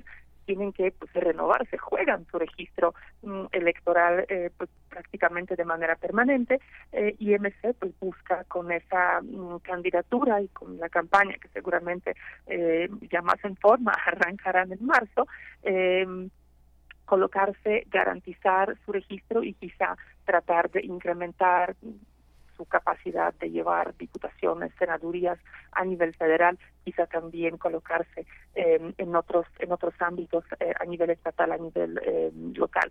Pensaríamos que la campaña y esa candidatura del Movimiento Ciudadano pues no es una candidatura que realmente tenga, al menos al día de hoy, mayores posibilidades de ganar la presidencia, pero sí tendrá algunas, tendrá que hacer muchos esfuerzos para afianzar eh, el registro del partido y pues fortalecer o intentará fortalecer su bancada en el futuro Congreso. Y la verdad es que leyendo algo de la biografía del nuevo candidato, pues sí que es interesante. Fue fundador del periódico La Jornada en Aguascalientes, entre otras muchas cosas. Ha sido diputado también. Pero como bien dice la doctora, pues yo tampoco en lo particular, queriendo ser lo más objetivo posible, pues no le encuentro otra otro sentido a esta candidatura más que la de la estrategia política de no perder el registro, de ganar visibilidad para el partido, porque en realidad no existe ciertamente una narrativa detrás o una ideología o una postura política bien definida detrás de esta candidatura, maestra. así es. Álvarez Maínez ha sido en efecto, ha sido regidor en Zacatecas, este, dos veces, ha sido, ha sido diputado local en Zacatecas, bueno, regidor por el PRD, diputado local por una coalición PANAL PRI eh, Partido Verde, ya desde 2013 eh, con el con el Movimiento Ciudadano, con, con el partido con el que después ya llega al Congreso al Congreso Federal. Entonces es una es una candidatura que tiene cierta experiencia ya en, en, competencia electoral, digamos, en, en esa eh, en esa actividad muy peculiar que implica someterse al voto ciudadano para poder acceder a los a los cargos políticos, eh, pues sin embargo eh, es un político muy joven, insisto, bastante desconocido todavía a nivel nacional, em, pero que en el Congreso Federal sí se ha estado notando con ciertas agendas muy progresistas. ha estado apoyando legislaciones relativas con la eh, regulación del uso de cannabis, con las vacaciones dignas, con las licencias em, de, para el periodo menstrual para las mujeres, con, con políticas eh, climáticas también eh, más más de corte ecologista. Entonces, ha estado articulando, digamos, al menos en ese ámbito legislativo, pues unas posturas de de izquierda, de izquierda pensaríamos de, corte socialdemócrata, que también hay varias personas en Movimiento Ciudadano que, em, que comparten esas posiciones, pero en efecto no está claro cuál va a ser em, la apuesta grande del Movimiento Ciudadano en estas elecciones, cuál va a ser eh, el centro de su articulación de un programa político y de las campañas. Hoy, eh, hasta el momento, lo que estamos escuchando, y pues no escucharemos ya mucho más porque pasado mañana, el 18 de enero, terminan las precampañas, pero por el momento se están colocando, es el mismo, digamos, mensaje que viene desde esa muy corta precandidatura de Samuel García, como lo nuevo, como lo nuevo, lo más nuevo, y pues en ese sentido, pues eh, Álvarez Maínez es bastante desconocido ante la ciudadanía, así que podríamos pensar que es lo más nuevo de lo nuevo que representa el MC, al menos en este contexto electoral. Sí, doctora Carolina, los tiempos de esta de, de este proceso electoral, el pre y el pre preelectoral también, eh, bueno, nos han nos han dado de qué hablar. Eh, ¿cómo, qué, qué, es, ¿Qué es lo que viene? ¿Cuál, ¿Cuál, sería primero el, digamos, el balance de el balance tuyo de cómo están cerrando estas precampañas? Ya vimos el cierre de Xochitl Galvez, que fue bien recibido, yo creo, por, por, por, por muchos analistas, ha tenido muy buenos comentarios, algunos dicen asoma por primera vez, y eso es un logro que, que se ha venido eh, pidiendo, digamos, en lo general, tener una oposición que al menos pueda articular un discurso opositor importante. Eh, para algunos ya eh, eso tuvo ocasión por primera vez en el cierre de precampaña de Xochitl Galvez. Viene el cierre también para Claudia Sheinbaum, lo veremos el jueves eh, cuando cuando tenga cuando sea cuando tenga lugar este cierre de precampaña y, y luego los tiempos del el periodo intercampaña. Ah, cuéntanos un poquito cómo ves este cierre de precampaña y qué es lo que viene en ese calendario electoral inmediato. Claro. Eh, coincido mucho con, con lo que señala Denis. En efecto, el cierre de campaña de Xochitl Galvez ha sido muy exitoso. Eh, pensaríamos como por fin, porque ha sido una pre-campaña pues un tanto accidentada, ¿no? O sea, la, la pre-pre-campaña de Xochitl Galvez ha sido bastante más eh, pues ordenada, organizada, clara, ¿no? En su aspiración que, que ya esa parte de la de la pre-campaña formal, eh, es donde hemos visto muchos altibajos, muchos momentos de, de desconcierto, de, de, desorganización, de incluso eh, trascendían a la opinión pública ciertos conflictos internos en la coalición eh, que está articulando esa esa candidatura. Así que en ese sentido el cierre fuerte con eh, pues Arena México, eh, Arena de la Ciudad de México llena con la con la candidata, con un muy buen discurso, eh, definitivamente es, es un buen cierre para para la candidata. Eh, en cuanto a Claudia Sheinbaum, pues es una pre-campaña me parece sin mayores sorpresas eh, y también sin, sin todavía como un, un, discurso mucho más claro, más allá de lo que pues, han estado eh, colocando en el eh, en el debate público el propio presidente de la República eh, son los mismos mensajes o los mensajes muy similares los que se están dando eh, por parte de la candidata oficialista. Eh, vamos a ver cómo cómo se organiza cómo le va en este cierre eh, del, del, próximo jueves pero me imagino que, que no va a haber mayores sorpresas no digamos que ha sido una pre-campaña sin sorpresas, sin grandes momentos, eh, pero pues lo suficientemente sólida para estar manteniendo la ventaja en las que todas las encuestas están colocando eh, a Claudia Sheinbaum y ahí pues lo que comentamos de, de pues en realidad unos muy pocos días de pre-campaña para Álvarez Maínez.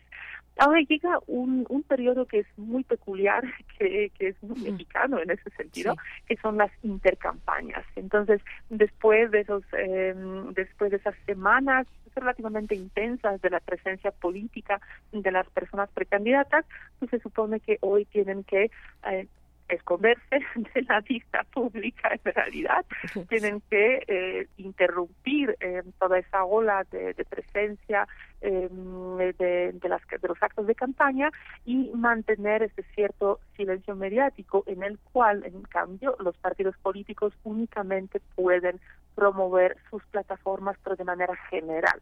Es decir, los partidos políticos pueden promover sus programas, pueden ir definiendo, colocando ciertos temas eh, que, que, les parecen relevantes y con los cuales van a querer articular sus campañas más adelante en el, en el debate público, pero las personas candidatas, precandidatas, perdón, todavía, digamos, en ese limbo, en lo que se vuelven candidatas, eh, tienen que pues, mantener un perfil bajo, eh, no pueden hacerse ningún tipo de llamados al voto, ¿no? Es ese, es ese periodo en el que los partidos pueden difundir sus plataformas, pero no pueden pedir el voto ciudadano.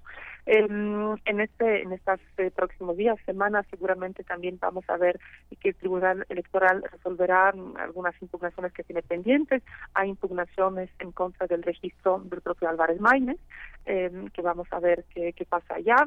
Hay una presentada por la senadora Indira Kempis, otra presentada por el PRI, eh, y pues vamos a llegar hacia finales de febrero con la eh, con el registro ya ahora sí formal eh, de las eh, candidaturas a la presidencia, ya todos los demás cargos eh, que se que se eligen en el ámbito federal, donde pues las autoridades electorales harán su trabajo para verificar esos eh, cumplimientos de requisitos por parte de, de todas esas candidaturas. Y a partir de marzo vamos a volcarnos ahora sí en campañas que seguramente van a ser bastante intensas, donde pues esperaríamos más contrastes, donde esperaríamos ya propuestas mucho más concretas que nos permitan a las y los ciudadanos ir pues, definiendo, orientando nuestro voto, eh, y pues donde también eh, pues ya el INE anunció organización de tres debates, dos de ellos obligatorios, donde vamos a poder ver ese contraste, ese enfrentamiento directo entre las tres personas que estarán en con toda probabilidad, eh, ya casi certeza, en la boleta electoral. Ahí vamos a poder, eh, bueno, nos vamos a dejar convencer, supongo, por alguna, alguno de ellos.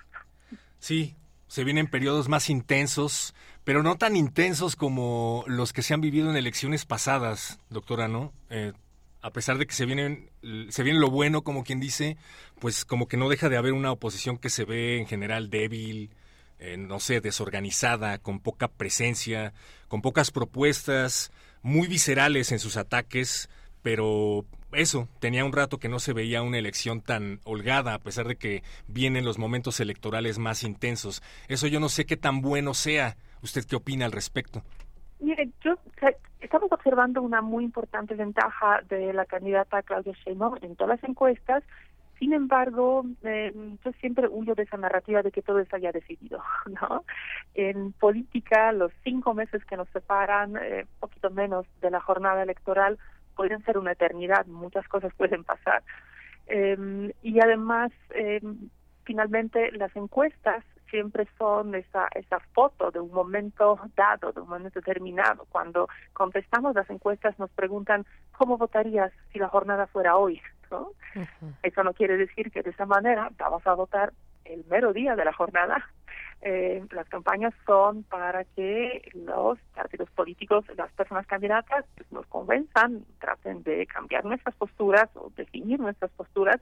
También seguramente eh, hay todavía importante bloque de las personas que son indecisas em, y pues quizás también em, podríamos ver pensando en la propia oposición que eh, ese cierre de campaña de, de Xochitl Gálvez quizá está mostrando que ya se han estado condensando no alguna idea un poco más clara de cuál tendrá que ser el mensaje y de cuál tendrá que ser la estrategia de campaña y quizá esa, esas intercampañas les permitirán a todos los eh, campos, digamos, el de Carlos Sheinbaum, el de Xochitl el de Álvarez Maínez, pues reorganizarse, reagruparse y salir con eh, con otros discursos, con otras propuestas ya durante de, las propias campañas. Entonces, veamos pacientemente. Yo creo que va a ser más interesante de lo que Héctor en este momento cree. Yo sí tengo mucha fe en que eh, en que las campañas se van a van a poner interesantes y pues vamos a ver si esas ventajas que hoy pintan muchas de las encuestas se mantendrán a la hora de la hora. Doctora Carolina, muchas gracias. Sí, interesante, interesante en qué sentido. Estamos además viendo que, pues muy probablemente estarán dos mujeres puntero, eh, dos mujeres, digamos, arriba y ahora se suma Álvarez Maínez, este joven político, pero con con experiencia. Eh, estarán estarán en esta contienda y están, pero estarán, digamos, ya en lo que sabemos propiamente se, se conoce como la campaña electoral. Habrá algún matiz a, que se espera que se pueda destacar en esta cuestión de cómo ¿Cómo, cómo, ¿Qué es lo que, lo que entendemos por una campaña política presidencial interesante eh, con estos perfiles, eh, cuando, de nuevo, cuando son eh, mujeres y al menos con Jorge Álvarez Maínez, con una pues agenda o un trabajo que ha apuntado hacia, hacia una, hacia miras, pues digamos, más progresistas, más de, de derechos, em, de, de, de, una socialdemocracia?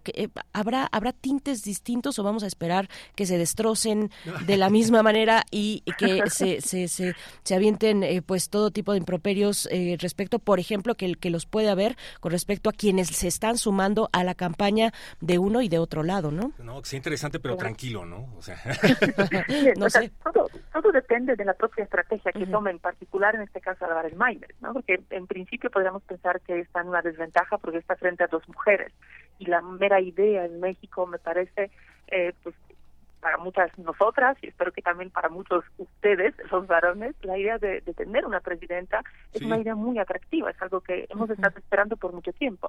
Sin embargo, y también lo hemos comentado desde el año pasado, ninguna de esas dos candidatas mujeres realmente es una candidata feminista. Y en eso, el, el, el candidato Álvarez Maínez más joven y con ya eh, pues una trayectoria legislativa que eh, pues ilustra su quizá mayor compromiso que en caso de las dos mujeres con la igualdad de género con eh, con otros derechos que, que estamos valorando. Quizá podría eh, sacudir algo en ese en esa lógica no en ese contexto eh, que, que, a veces observamos de que es más conveniente para avanzar los derechos eh, de las mujeres no las mujeres quizá más conservadoras que los hombres que pueden tener agendas más progresistas no esos debates los hemos visto eh, en muchos eh, en muchos lugares del mundo en muchos contextos por ejemplo en las en las supremas cortes no eh, y es, es una pregunta bastante interesante. Así que mucho depende realmente de, de las campañas de los discursos de en qué se van a centrar eh, las los candidatos en los próximos meses. Sí pues muchas gracias doctora. Pues sí habrá habrá que ver cómo camina. Si si el sistema político el sistema político como tal sigue obedeciendo a lógicas eh, pues machistas patriarcales eh, será será importante ver cómo camina este proceso con dos candidatas que si bien no no son así digamos no se caracterizan por ser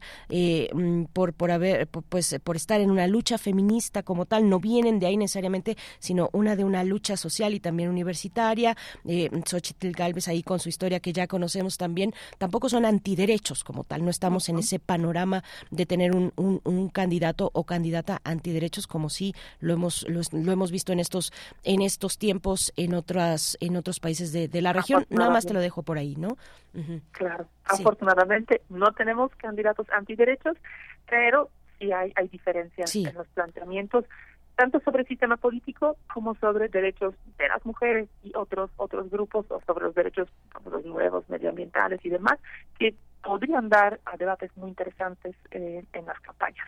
Completamente. Muchas gracias. Eh, claro, hay que hablarlo, hay que platicarlo, hay que ver cuáles son ya en la especificidad de esas posturas políticas, de cómo se miran los derechos eh, sociales, los derechos eh, humanos y los derechos, en este caso, de las mujeres, ¿no? Por poner un tema. Pero bueno, pues ya lo estaremos conversando, doctora Carolina Gilas. Muchas gracias por esta participación y bueno, de nuevo, excelente semana para ti, excelente 2024. Al contrario, un gusto, un lujo siempre compartir con ustedes. Muchas gracias por la invitación, Bernice Héctor, a la audiencia. Ojalá nos escuchemos pronto y lo mejor para este 2024. Por favor, escuchémonos pronto, doctora Carolina Gilas, profesora de la Facultad de Ciencias Políticas y Sociales de la UNAM, integrante de la red de politólogas. Agradecemos siempre su presencia en este espacio fundamental su presencia en primer movimiento. Nosotros vamos a escuchar más música recomendada por Edith Citlali Morales, que es la etnomusicóloga y especialista encargada de la curaduría musical de esta mañana en primer movimiento. Nos recomienda la polca la típica, polca la típica de Carlos Curti.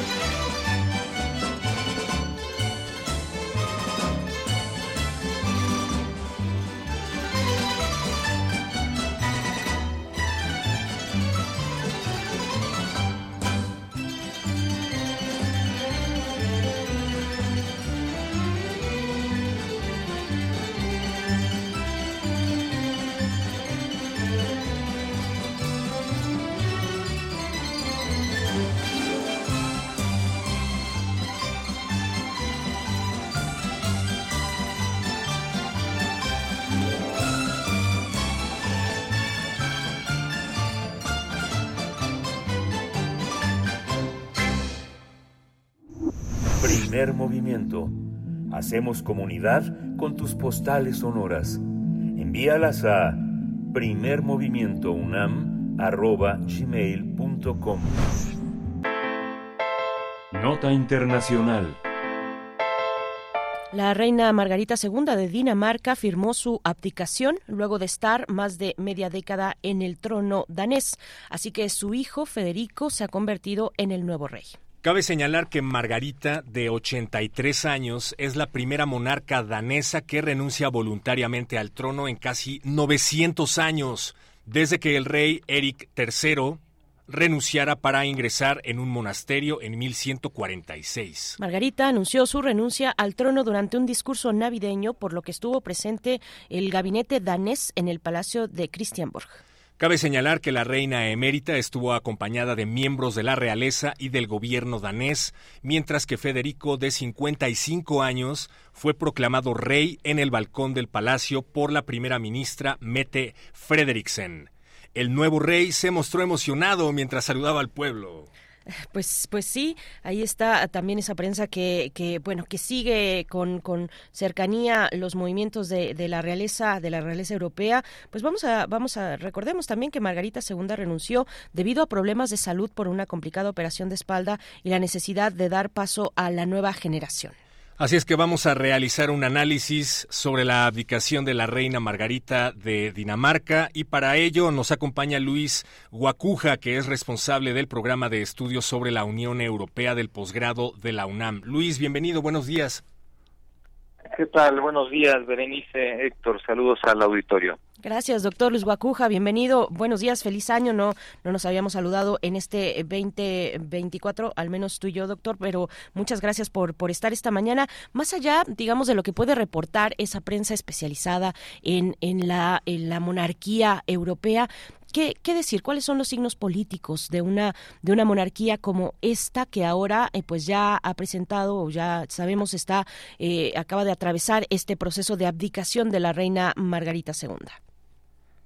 Sí, bueno, eh, quizá primero un, primer acercamiento, eh, porque bueno, desde, desde México somos, eh, yo diría que doblemente antimonárquicos, primero por la, la, conquista y segundo por la influencia del, del, exilio republicano español, y vemos con cierta distancia a las, a las monarquías, sin embargo, bueno, pues son mucho más comunes de lo, de lo que pensamos, uno de cada eh, cinco países en el mundo es, es monarquía, y una de las diez, y diez de las democracias más avanzadas en el mundo también son monarquías. Hay, hay monarquías absolutas todavía eh, vigentes en, en, en, algunos, en algunos países, eh, como el caso de Arabia Saudita, Qatar, Brunei, pero más bien lo que predomina son monarquías constitucionales, desde Japón, Jordania, Kuwait, hasta las monarquías europeas, es cierto que, que han disminuido hace eh, un siglo, ¿no? Había eh, casi todas en, los gobiernos en, en, Europa eran eran monarquías, con excepción de Suiza y Francia, y hoy apenas son una una decena, son eh, monarquías constitucionales monarquías parlamentarias donde más bien eh, lo que eh, vemos son monarquías ceremoniales, un poco de, de, eh, de, ornamento, con sí algunas atribuciones del poder ejecutivo, y Dinamarca pues es uno de los países de estas democracias avanzadas, también con índices de desarrollo humano muy, muy alto, con índices de transparencia y rendición de cuentas también muy elevados, ¿no? Y eh, y sin embargo, bueno, pues ahora es cierto, había una, una crisis de, de, salud de la, de la reina Margarita II, 83 años, que sin duda habría que conectar con el fallecimiento de la reina Isabel eh, apenas hace hace poco más de de dos años.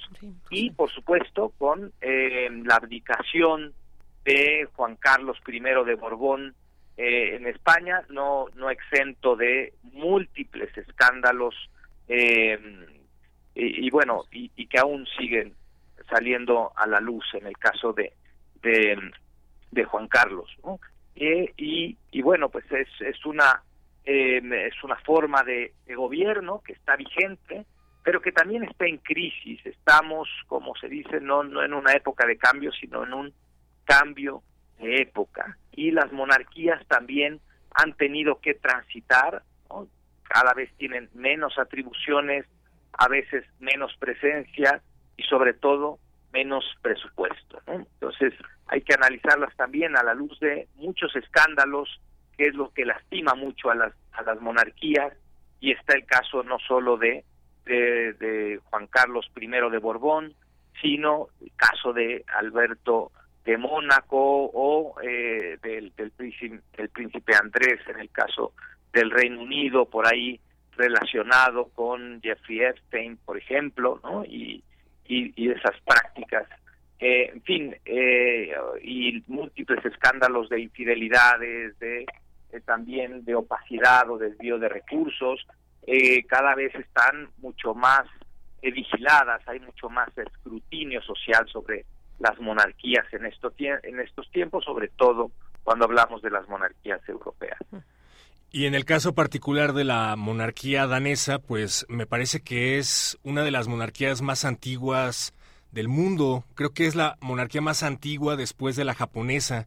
y eso pues definitivamente explica por qué este personaje, es decir, la reina, pues era tan querido. La verdad es que era un personaje muy querido. Vi varias notas en donde hay jóvenes daneses que estaban muy tristes porque había abdicado la reina.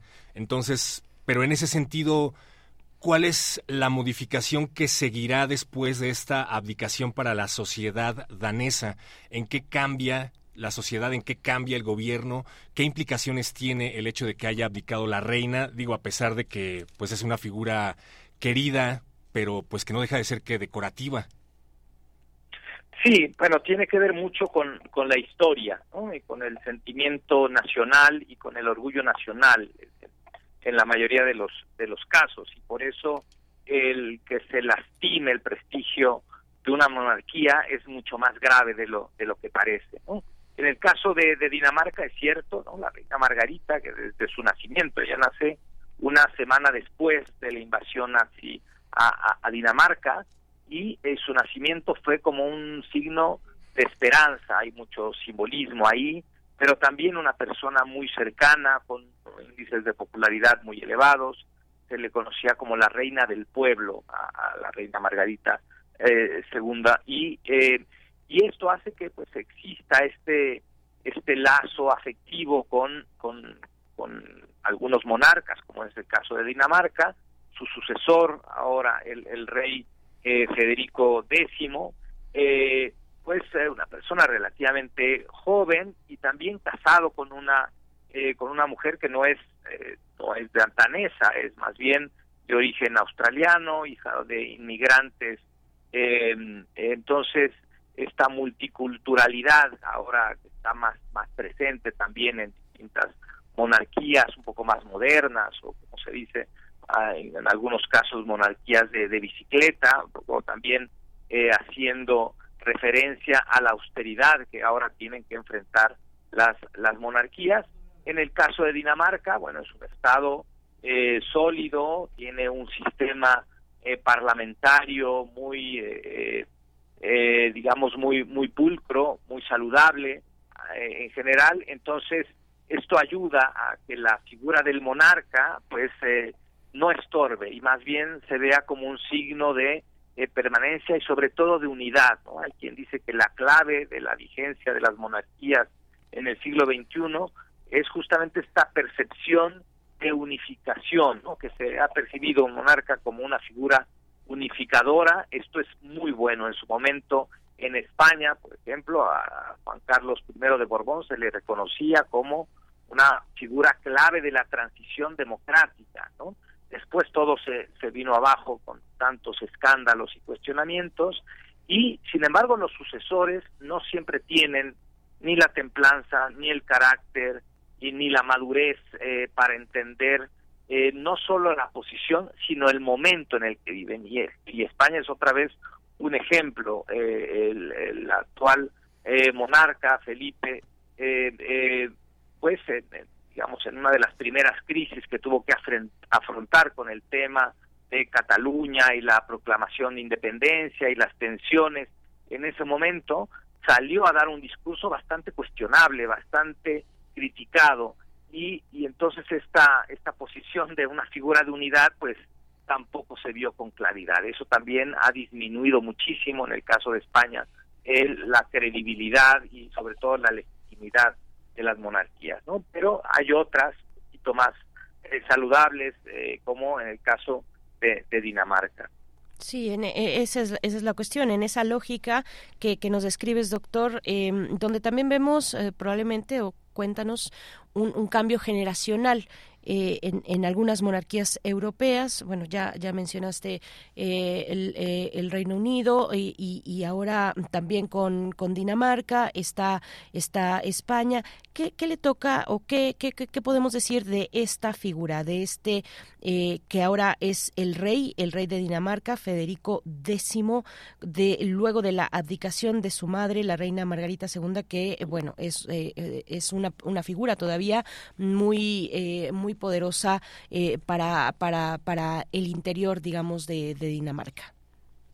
Sí, eh, pues sigue siendo, digamos, la, la, monarquía como institución, como esta referencia histórica y nacional está ahí, ¿no? El reconocimiento, la popularidad, ¿no? Felipe, eh, perdón, Federico X, pues ahora tendrá que afrontar, digamos, este este episodio histórico. Es alguien que tampoco ha estado exento de, escándalos, también ha tenido por ahí algunos escándalos, ¿no? Eh, se le ligaba ahí con una eh, aristócrata eh, mexicano-española, por cierto, y, y, y, y, el reconocimiento que hay hacia su, hacia su esposa, ahora la reina consorte, pero evidentemente el tema de las nuevas generaciones, en el caso del Reino Unido, por supuesto la figura es Carlos III, pero la figura que está ahí en la sombra es, es el príncipe William ¿no? y Kate, que son, digamos, figuras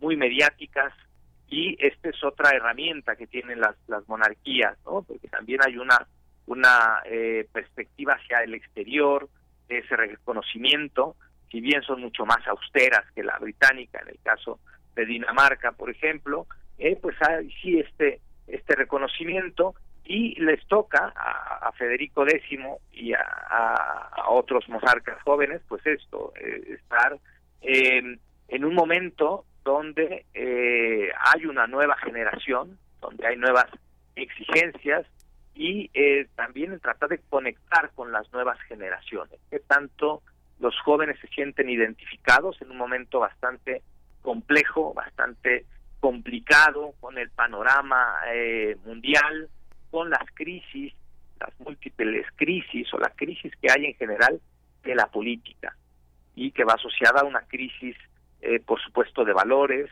el ascenso de los extremismos, sobre todo en Europa, de la extrema derecha, es algo que también eh, puede tener algún impacto, cuando menos indirecto, en algunos regímenes que tienen monarquía. Entonces, estos nuevos escenarios de incertidumbre, de complejidad, de desapego democrático de las sociedades, pues también es algo que impacta en, en las monarquías del siglo XXI, sin duda. Y al interior de estas familias que han pasado de generación en generación por el poder, el trono, la corona, eh, la monarquía, al, al, interior de estas familias también hay un sentimiento, he leído, de, de desazón, con respecto a querer ser rey, ¿no? Eh, tampoco ha de ser muy, muy padre que desde niño te digan que toda tu vida estará dedicada a ser rey. No sé cuáles sean los protocolos que haya que seguir, pero he visto que muchos están renuentes a querer ocupar ese trono, muchos de los jóvenes, ¿no? De los que se habla de las nuevas generaciones de la monarquía. Digo, yo estoy seguro de que muchos querríamos ser parte de la familia real y que nuestro mayor problema en la vida sea no querer ser rey. Pero, ¿qué implicaciones tiene esto para que muchos incluso desde adentro de la familia real, pues estén como eh, alejándose de estos protocolos. Sí, sobre todo quienes están en la línea de sucesión, las, las generaciones todavía más jóvenes, ¿no? El caso de la princesa Leonor, eh, eh, quizá es la más visible, la hija del, del, actual rey de España, ¿no? porque la carga es una carga simbólica, ¿no? Y además la obligación de seguir una serie de no solo de, protocolos y de ceremonial, sino también de estudios y además pues está ligado el tema de las monarquías, al tema de las Fuerzas Armadas, hay que hacer ahí mediana o simbólicamente una carrera eh, militar mm. y, y, vamos, podemos ver a, chicos muy jóvenes, como el caso de, la princesa Leonor, ¿no? que no sé si se siente cómoda en un, en un uniforme militar, ¿no? por ejemplo, eh, no sé si se siente muy cómoda en estas ceremonias con tanta pompa y tal. Eh, entonces ese ese es un tema eh, podrá tener un impacto. Hay, hay monarquías un poco más, quizá más light, más cercanas a la a la población, pero este reconocimiento, insisto, histórico, identitario, es importante para, para algunos países y, y, también eso implica, por supuesto, otra carga adicional, ¿no? Dice que eh, William Shakespeare eh, llegó a, a, señalar que la, la cabeza coronada nunca descansa con tranquilidad, ¿no? O sea, no solo es un privilegio y tal, ¿no? Sino también es una carga y también una carga de los tiempos donde, eh, por ejemplo, el papel del, de las mujeres, ¿no? pero también el tema de eh, qué tan legítimo y qué tan democrático, entre comillas, es que no, que no pase esto por un proceso eh, justamente de, de, elección, que simplemente por la sangre ya uno llega a tener no solo poder, sino mucho dinero y muchos recursos. Y estos cuestionamientos son cada vez más constantes, los señalamientos y el escrutinio social, insisto, pues son eh, cada vez más eh, más intensos y, y, también habrá que ver cuántos eh, descendientes de monarcas están dispuestos a seguir esa esa disciplina y está el caso del, del príncipe Henry eh, este, eh, en el caso del Reino Unido. ¿no? Así es. Pues muchas gracias, doctor Luis Guacuja. Pues no podemos dejar pasar este, eh, pues esta nota importante con la que se abrió el año 2024, eh, pues la lógica que siguen las monarquías europeas en este caso, porque es todo todo un mundo hablar de, de la monarquía como como inicialmente nos comentabas con sus particularidades, pero un poco de las monarquías europeas en pleno siglo XXI que al menos nos han legado para estos momentos buenas y también malas series de televisión. Doctor Luis Guacuja, muchas gracias como siempre por tu presencia y ojalá contemos con ella a lo largo de, de, estos próximos meses. Claro que sí, con mucho gusto. Muchos saludos y muy buen inicio de año. Doctor Luis Guacuja, igualmente, gracias. Y bueno, hablando de las series que nos deja heredada la monarquía, series de Netflix que mencionas, Bere, pues ya nos están recomendando acá en X, antes Twitter. Gracias, Alfonso de Alba Arcos, por recomendarnos Borgen, Borgen en Netflix. Dice que es una excelente serie para entender las monarquías parlamentarias y los partidos que llegan al poder. Pues ahí está la recomendación. Nosotros también tenemos una recomendación musical. Gracias a Edith Citlali Morales por esta recomendación llamada Pólcala Azucena de Tomás León. Con esto nos vamos al corte y nos despedimos de Radio Nicolaita. Volvemos.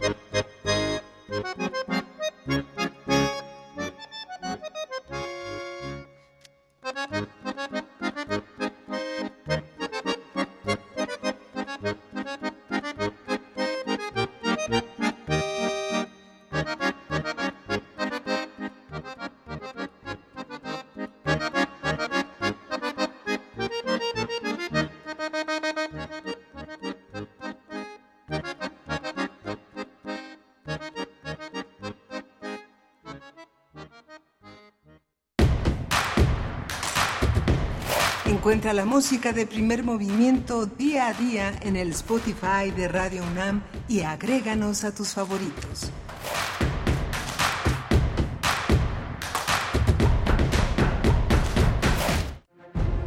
Felipe Carrillo Puerto, constructor de la Revolución Maya de Yucatán.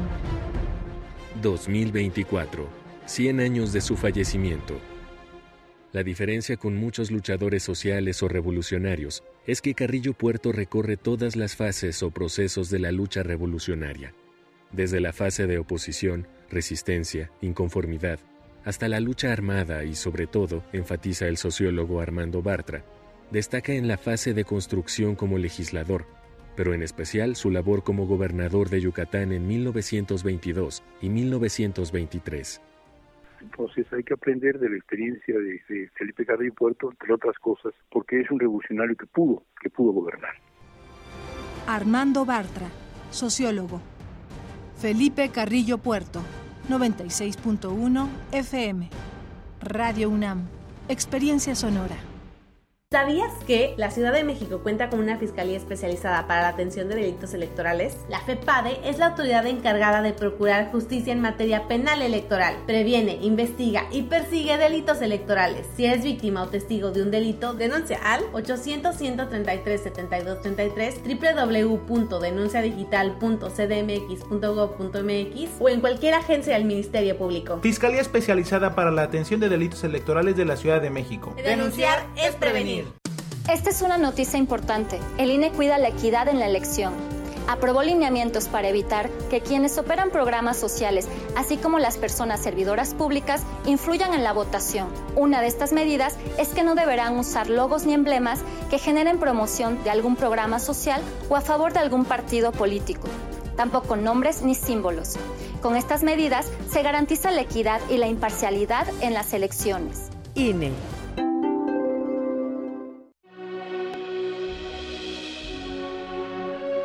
Para ti, ¿cuáles serían las 52 películas infaltables para un conocedor de cine?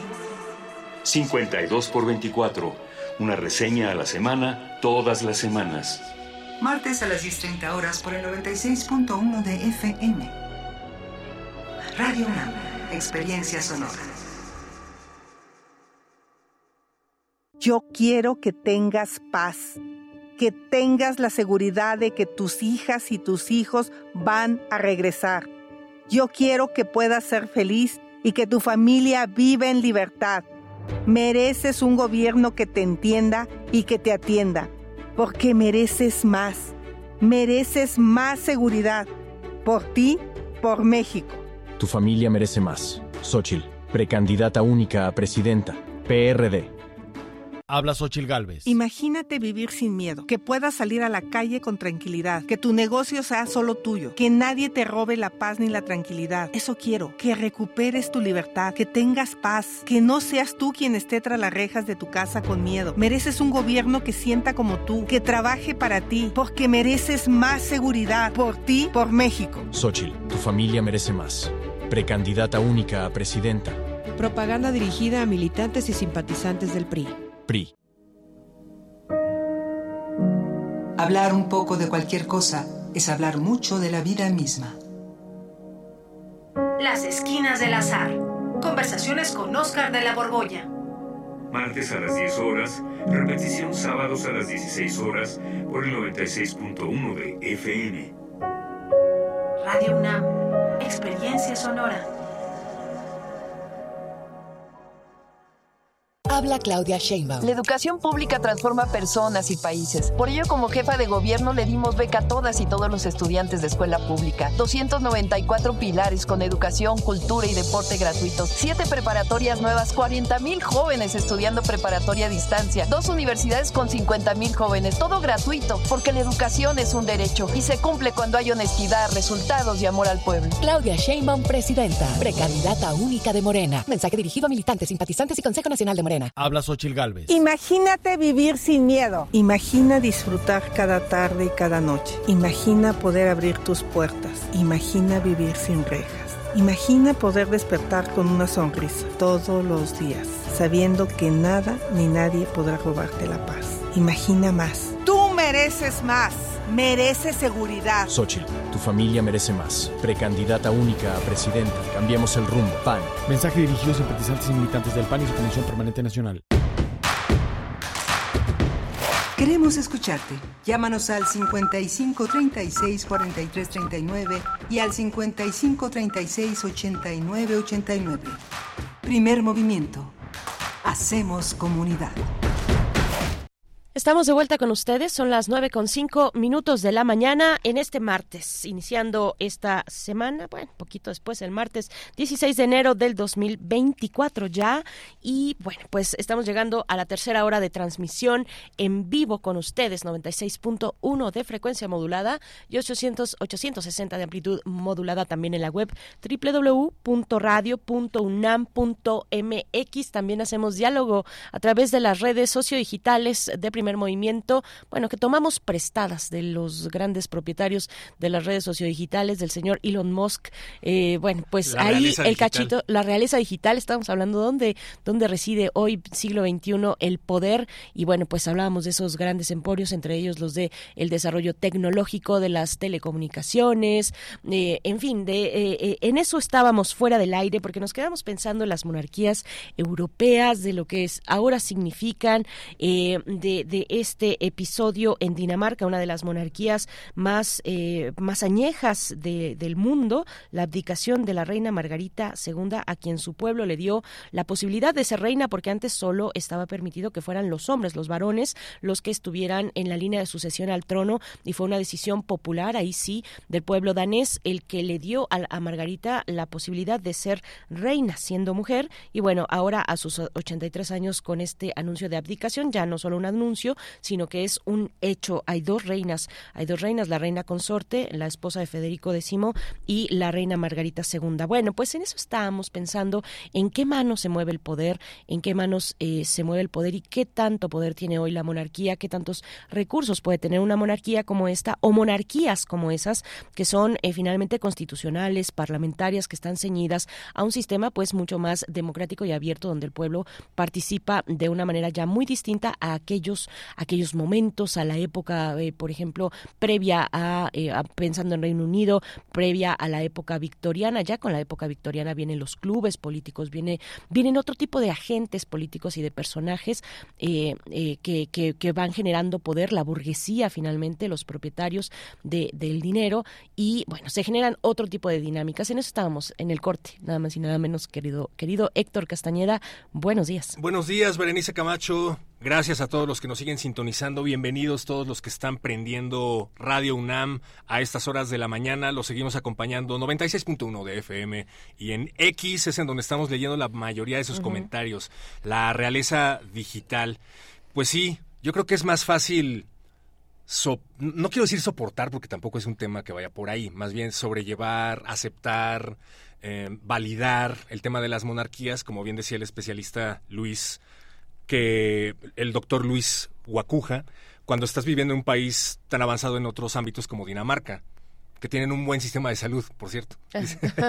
Cuando tienes un muy buen sistema de salud como en Dinamarca, pues creo que es más llevadero el tema de la monarquía, ¿no? Sí, o, del, digamos del régimen político, ¿no? del gobierno, del tipo de gobierno que te toca, que te toca cuando tienes saldadas necesidades indispensables, básicas, que son, bueno, este sistema robusto, este sistema social robusto que tiene un país como Dinamarca, donde también se han tenido que ajustar en algunos aspectos, porque Dinamarca le está metiendo muchos recursos, está incrementando de una manera importante importante su presupuesto para la guerra, su presupuesto bélico, y han hecho algunos recortes en otros aspectos, en otros rubros de la administración pública. Eh, incluso por ahí salió una nota hace ya creo que algunos meses mm, donde recortaban presupuesto de una festividad de una festividad nacional para destinarlo a cuestiones militares, que ahí es donde está eh, pues el tema en estos momentos en torno a la OTAN, en, torno a eh, la cuestión de Ucrania y ahora trasladado también pues un conflicto y la atención trasladada a eh, pues Medio Oriente. Mm, bueno, pues en eso en eso estamos. Yo cuando pienso en Dinamarca, lo siento, no puedo evitar pensar en directores daneses. Hay un director de cine que a mí me gusta mucho, se llama Thomas Winterberg. Probablemente lo conozcan por películas como Festen, fundador de movimiento cinematográfico conocido como Dogma 95, de donde también formaba parte Lars von Trier, el, que sí es muy, muy conocido a nivel mundial. de Thomas Winterberg, la última película que me gustó fue Druk, que es un grupo de profesores daneses que llegan a la conclusión de que el ser humano necesita un grado de alcohol diario ah, para poder eh, estar completo, estar al 100, desinhibido, contento y bueno, no les voy a decir en qué termina, pero ya se imaginarán que todo sale mal. Y bueno, me gusta esta onda del director Thomas Winterberg de querer reflejar que la melancolía o la tristeza o la insatisfacción están presentes en cualquier sociedad, ¿no? No nada más, bueno, hablando acerca de que yo estaría más... Eh, menos renuente a las monarquías en una sociedad como la danesa, pues yo creo que el tema de la tristeza de la que hablábamos hace unos momentos, el Blue Monday, la insatisfacción, eh, la soledad, no sentirse pleno, no tiene nada que ver con la nacionalidad, ¿no? parece una condición inherente del ser humano en la que deberíamos de trabajar, ¿no? Que el sistema nos beneficie a todos y, y no nada más a unos cuantos, incluyendo a incluso si vives en Dinamarca. Yo sé de otro, de otro aspecto de la vida, eh, digamos, de los países nórdicos que también llama poderosamente tu atención, que es la de la música, específicamente la del metal. la del metal, y ahí sí, ahí sí podríamos hablar, bueno, te brillaron los ojos y se abrieron, como no se habían abierto en todo, en toda, en toda la mañana. Ya despertó, ya despertó Héctor Castañeda esta mañana, eh, pero podríamos hablar de metal eh, nórdico, o si quieres solo danés pues horas y horas y horas en este programa. Es un tema parecido. Hay países nórdicos, Finlandia, eh, Dinamarca no tanto, Suecia definitivamente, en donde este género, el metal extremo, es muy popular rock pesado, rock extremo, es muy popular y bueno, creo que muchos conocen este caso que se volvió muy popular a mediados de los 90 de los jóvenes en Noruega que salían a quemar iglesias y que terminaron, sí, literal, asesinándose entre sí. Eran miembros de bandas que pasaron a convertirse en bandas de culto por todas estas historias terribles. Y la gente se sigue preguntando, de verdad, periodistas, sociólogos e investigadores de todo tipo se preguntan qué estaba pasando en la cabeza de esos jóvenes que vivían en un país rico como lo es Noruega, a lo mejor el frío, qué sé yo, pero bueno, eh, hablando de ello, creo que el tema de la poesía necesaria pues va de la mano. Déjame hacer una pausa, déjame hacer una pausa. No quiero que te vayas directo a la poesía porque hablando de fanatismos y de música, una de, bueno, una, una, una escritora que no vive en un país privilegiado, sino todo lo contrario, es, decir, pues en todos lados se pasan, se, se, sufren las penurias y se pasan y se atraviesan, pero hablando, hablando de, de fanatismos, de lo que la música te puede llevar, llevar a, realizar, no la música, no la música, el ser humano, sus fanatismos y sus carencias, la música es eh, cualquier otra cosa y tiene muchas formas, digamos, y puede ser pretexto para cualquier cosa, pero el que está ahí es el, el ser humano y esas carencias. Pero bueno, o carencias o no, pero hay una, una, una novela recién, bueno, no es una novela como tal, es eh, un libro de Mariana Enríquez, esta escritora argentina de Nuestra parte de noche, eh, mm, estos libros de cuentos también. Em, ahorita se me escapan los, eh, los nombres de sus otros libros, pero recién acaba de publicar en noviembre pasado. El fantasma es la metáfora perfecta. No, es, eh, perdón, es, ah, es que estoy eh, tratando de recordar el libro, el título del libro mm, que en el que habla ella precisamente del fanatismo en la música. Ella misma fue muy fanática de distintas bandas o de algunas bandas. Es muy fanática de muchas cosas, eh, del, del, terror, eh, de, de, las cuestiones, em, digamos, de las sectas, ¿no? De todo esto oculto, de, del terror, del terror en Latinoamérica, del terror político también, de donde ella saca una imaginería también propia para sus novelas, pero bueno, acaba de publicar un libro sobre que está inspirado, digamos, en un primer momento sobre sus propios em, sus propios fanatismos musicales, pero que ya lleva a después eso eh, así inició el libro, pero después se convirtió en una cosa todavía un poco mayor, hablando de los fanatismos en la historia. En fin, es recomendable ahora que tocabas justo este tema de la música, los fanatismos y bueno, todas estas cuestiones. Pues hay movimientos contraculturales que abrazan por completo la melancolía, pensando en movimientos como el, gótico, géneros como el dark wave, que se pusieron, pues sí, muy en boga, sobre todo aquí en México en los 90 hubo un importante movimiento gótico de Dark Wave. Sigue, definitivamente, a lo mejor ya no tanto como antes, pero, pero ahí está. Y muchos de ellos, fíjate, pensando en, este tema de la melancolía, abrazan a, poetas y a escritores como Baudelaire, que es uno de los que más hablaban del spleen el spleen, ¿no? Como le quieran llamar. Y hay muchas traducciones acerca de lo que puede llegar a significar o no el spleen en Baudelaire, pero hay muchos que aseguran que tiene que ver con un tema de, capitalismo de insatisfacción con el sistema capitalista que está diseñado pues para beneficiar a unos cuantos y la mayoría o la gran mayoría pues tiene que arreglárselas para sobrevivir, ¿no?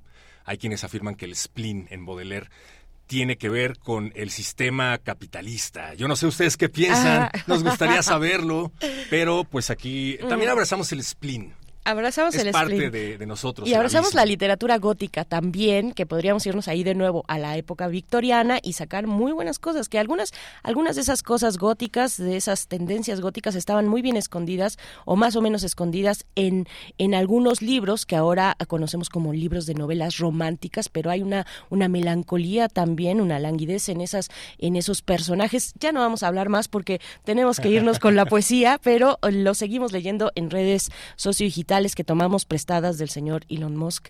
Y nos vamos con la poesía a cargo mm, tuya, eh, Héctor Castañeda, y después en la mesa del día, la ley Maple, los cambios a la ley de protección animal. Y bueno, pues vamos con la poesía, volvemos. Es hora de poesía necesaria. Me quedé pensando en todo este tema del Blue Monday, del spleen, de lo melancólico, del abismo, y pues creo que es un lugar común, pero me gusta mucho este poema de Juan de Dios Pesa, que es uno de los poetas más conocidos y más leídos en México, uno de los poetas más traducidos a nivel mundial, se ha traducido al inglés, al francés, al alemán. Eh, te lo dejan en la escuela, seguramente has leído este poema en la escuela o probablemente en algún otro lugar, pero es bien conocido. En mi caso particular le tengo un cariño un cariño especial porque lo escuchaba mi abuela Recuerdo haberlo escuchado varias veces en el fonógrafo y mi abuela era mega fan de este poema, que se llama Reír llorando. Viendo a Garrick, actor de la Inglaterra, el pueblo al aplaudirle le decía, Eres el más gracioso de la tierra y el más feliz. Y el cómico reía. Víctimas del spleen, los altos lores, en sus noches más negras y pesadas, iban a ver al rey de los actores y cambiaban su spleen en carcajadas. Una vez, ante un médico famoso, llegóse un hombre de mirar sombrío. Sufro, le dijo, un mal tan espantoso como esta palidez del rostro mío. Nada me causa encanto ni atractivo. No me importan mi nombre ni mi suerte. En un eterno spleen muriendo vivo, y es mi única ilusión la de la muerte. Viajad y os distraeréis. Tanto he viajado. ¿Las lecturas buscad? Tanto he leído. Que os ame una mujer. Sí soy amado. ¿Un título adquirid? Noble he nacido. Pobre seréis quizá. Tengo riquezas. ¿De lisonjas gustáis? Tantas escucho. ¿Qué tenéis de familia? Mis tristezas. ¿Vais a los cementerios? Mucho, mucho. ¿De nuestra vida actual tenéis testigos? Sí, mas no dejo que me impongan yugos. Yo les llamo a los muertos mis amigos y les llamo a los vivos mis verdugos. Me deja, agrega el médico, perplejo vuestro mal y no acobardaros. Tomad hoy por receta este consejo. Solo viendo a Garrick podéis curaros. ¿A Garrick? Sí, a Garrick. La más remisa y austera sociedad le busca ansiosa. Todo aquel que lo ve muere de risa. Tiene una gracia artística asombrosa. ¿Y a mí me hará reír? Ah, sí, os lo juro. Él sí y nadie más. Pero ¿qué os inquieta? Así, dijo el enfermo, no me curo. Yo soy Garrick. Cámbieme la receta.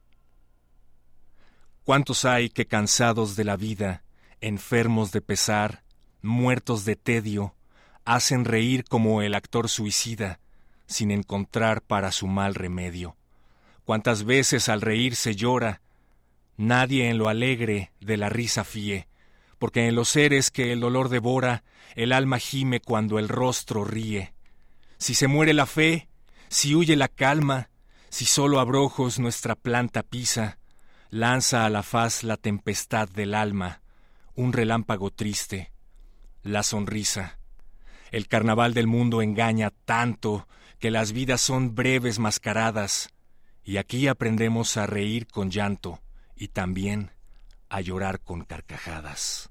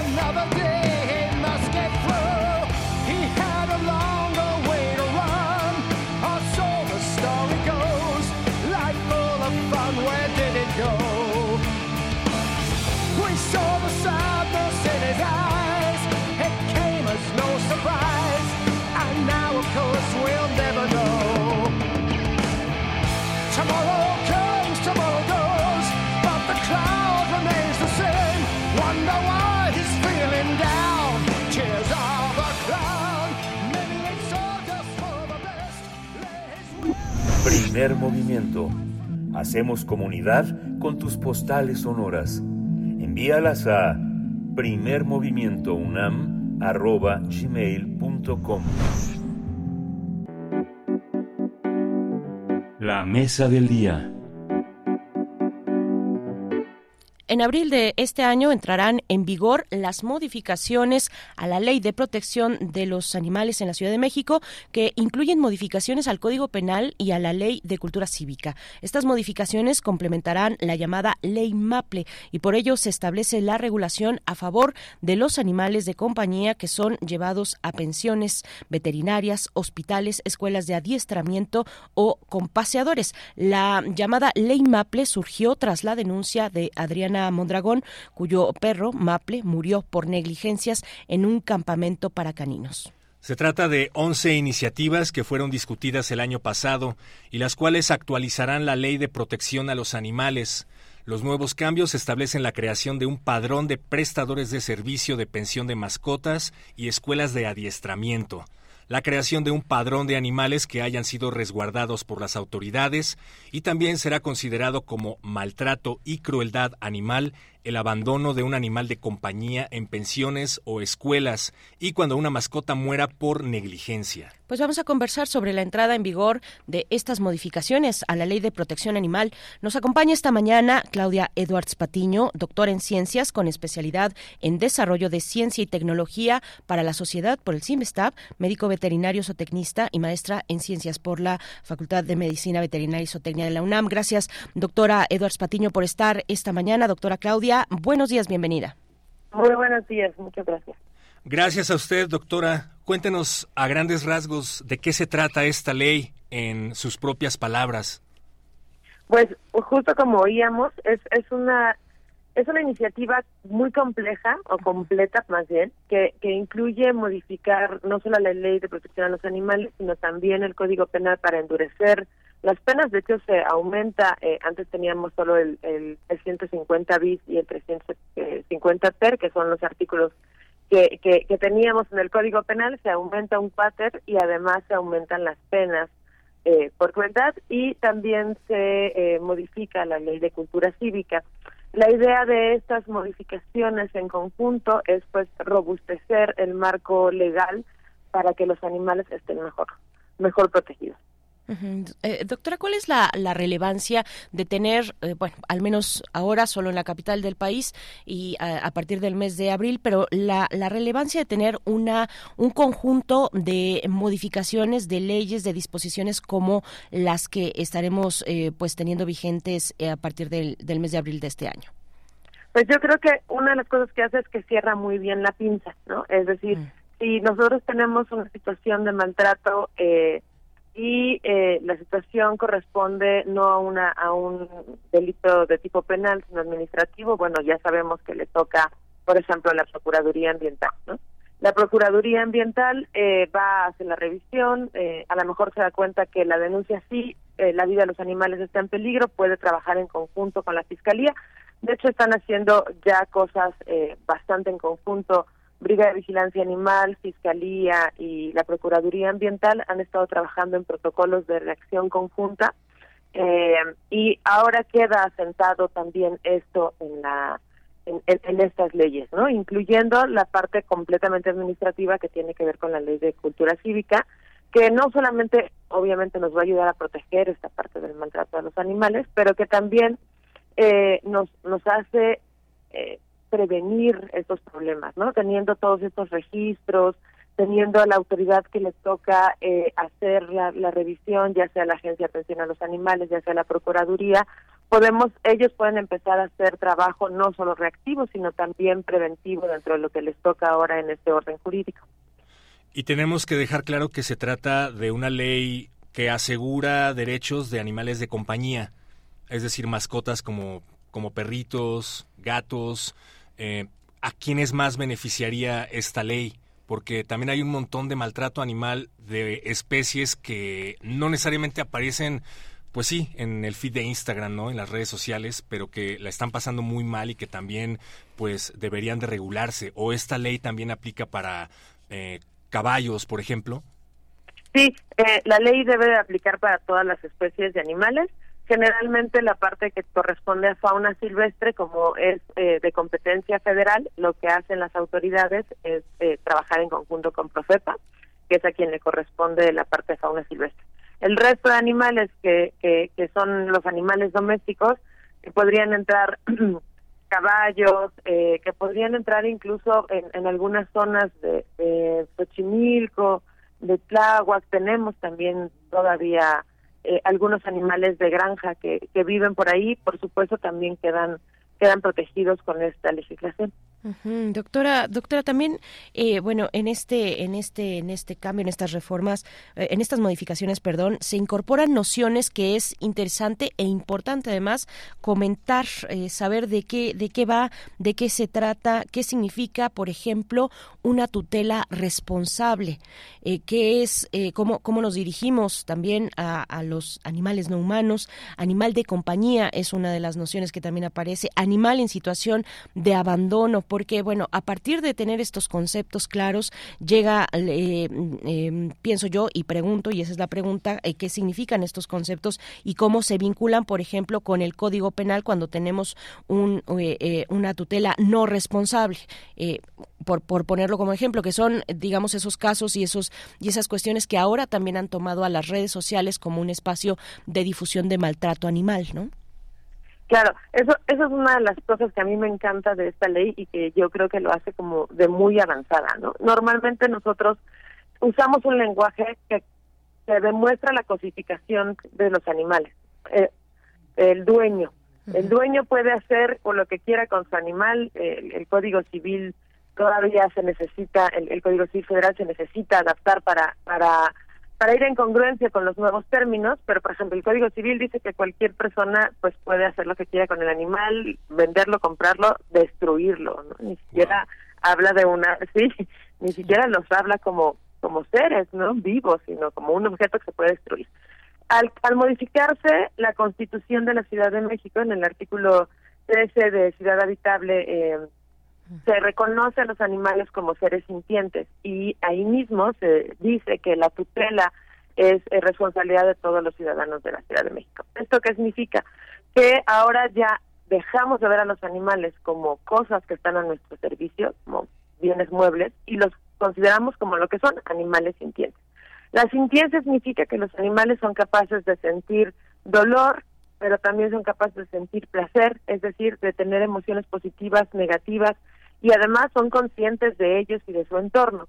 Esto obviamente los posiciona como como no cosas, sino como un ser sintiente y ahora ya no les decimos mascota porque no son un, un objeto de buena suerte, un amuleto de buena suerte, como sí podemos ver, pues a, a Goyo, por ejemplo, ¿no? En, eh, en la mascota de la, de la, de la, de los pumas, que pues no se trae esta buena suerte. Los animales no son cosas, son seres vivos y por lo tanto no los poseemos, sino que los debemos de tutelar. Y esto es un gran avance en, en- la legislación, hablar ya de la desclasificación, reconocerlos como seres sintientes, homologarnos a la Constitución. Eh, de hecho, la, la, la, la ley ahora también habla sobre los cinco dominios. Eh, estos dominios habla sobre esta parte especial de la, de la parte mental, ¿no? Que siempre a veces la gente tiene dudas si los animales de verdad tienen mente o no tienen mente y ahora claro que sabemos que gracias a la etología, es una de las áreas en las que yo me desarrollo, eh, podemos demostrar que los animales tienen conciencia, que tienen estos estados mentales y que nosotros los humanos tenemos la obligación no solo de no hacerlos sufrir, sino también de darles una vida que valga la pena vivir, una vida con una buena calidad de vida y con experiencias positivas. Claro, y nunca está de más recordar que los seres humanos también somos animales, algunos más pensantes que otros, pero animales al fin y al cabo, con todas estas necesidades, con sentimientos, entonces no nos hagamos.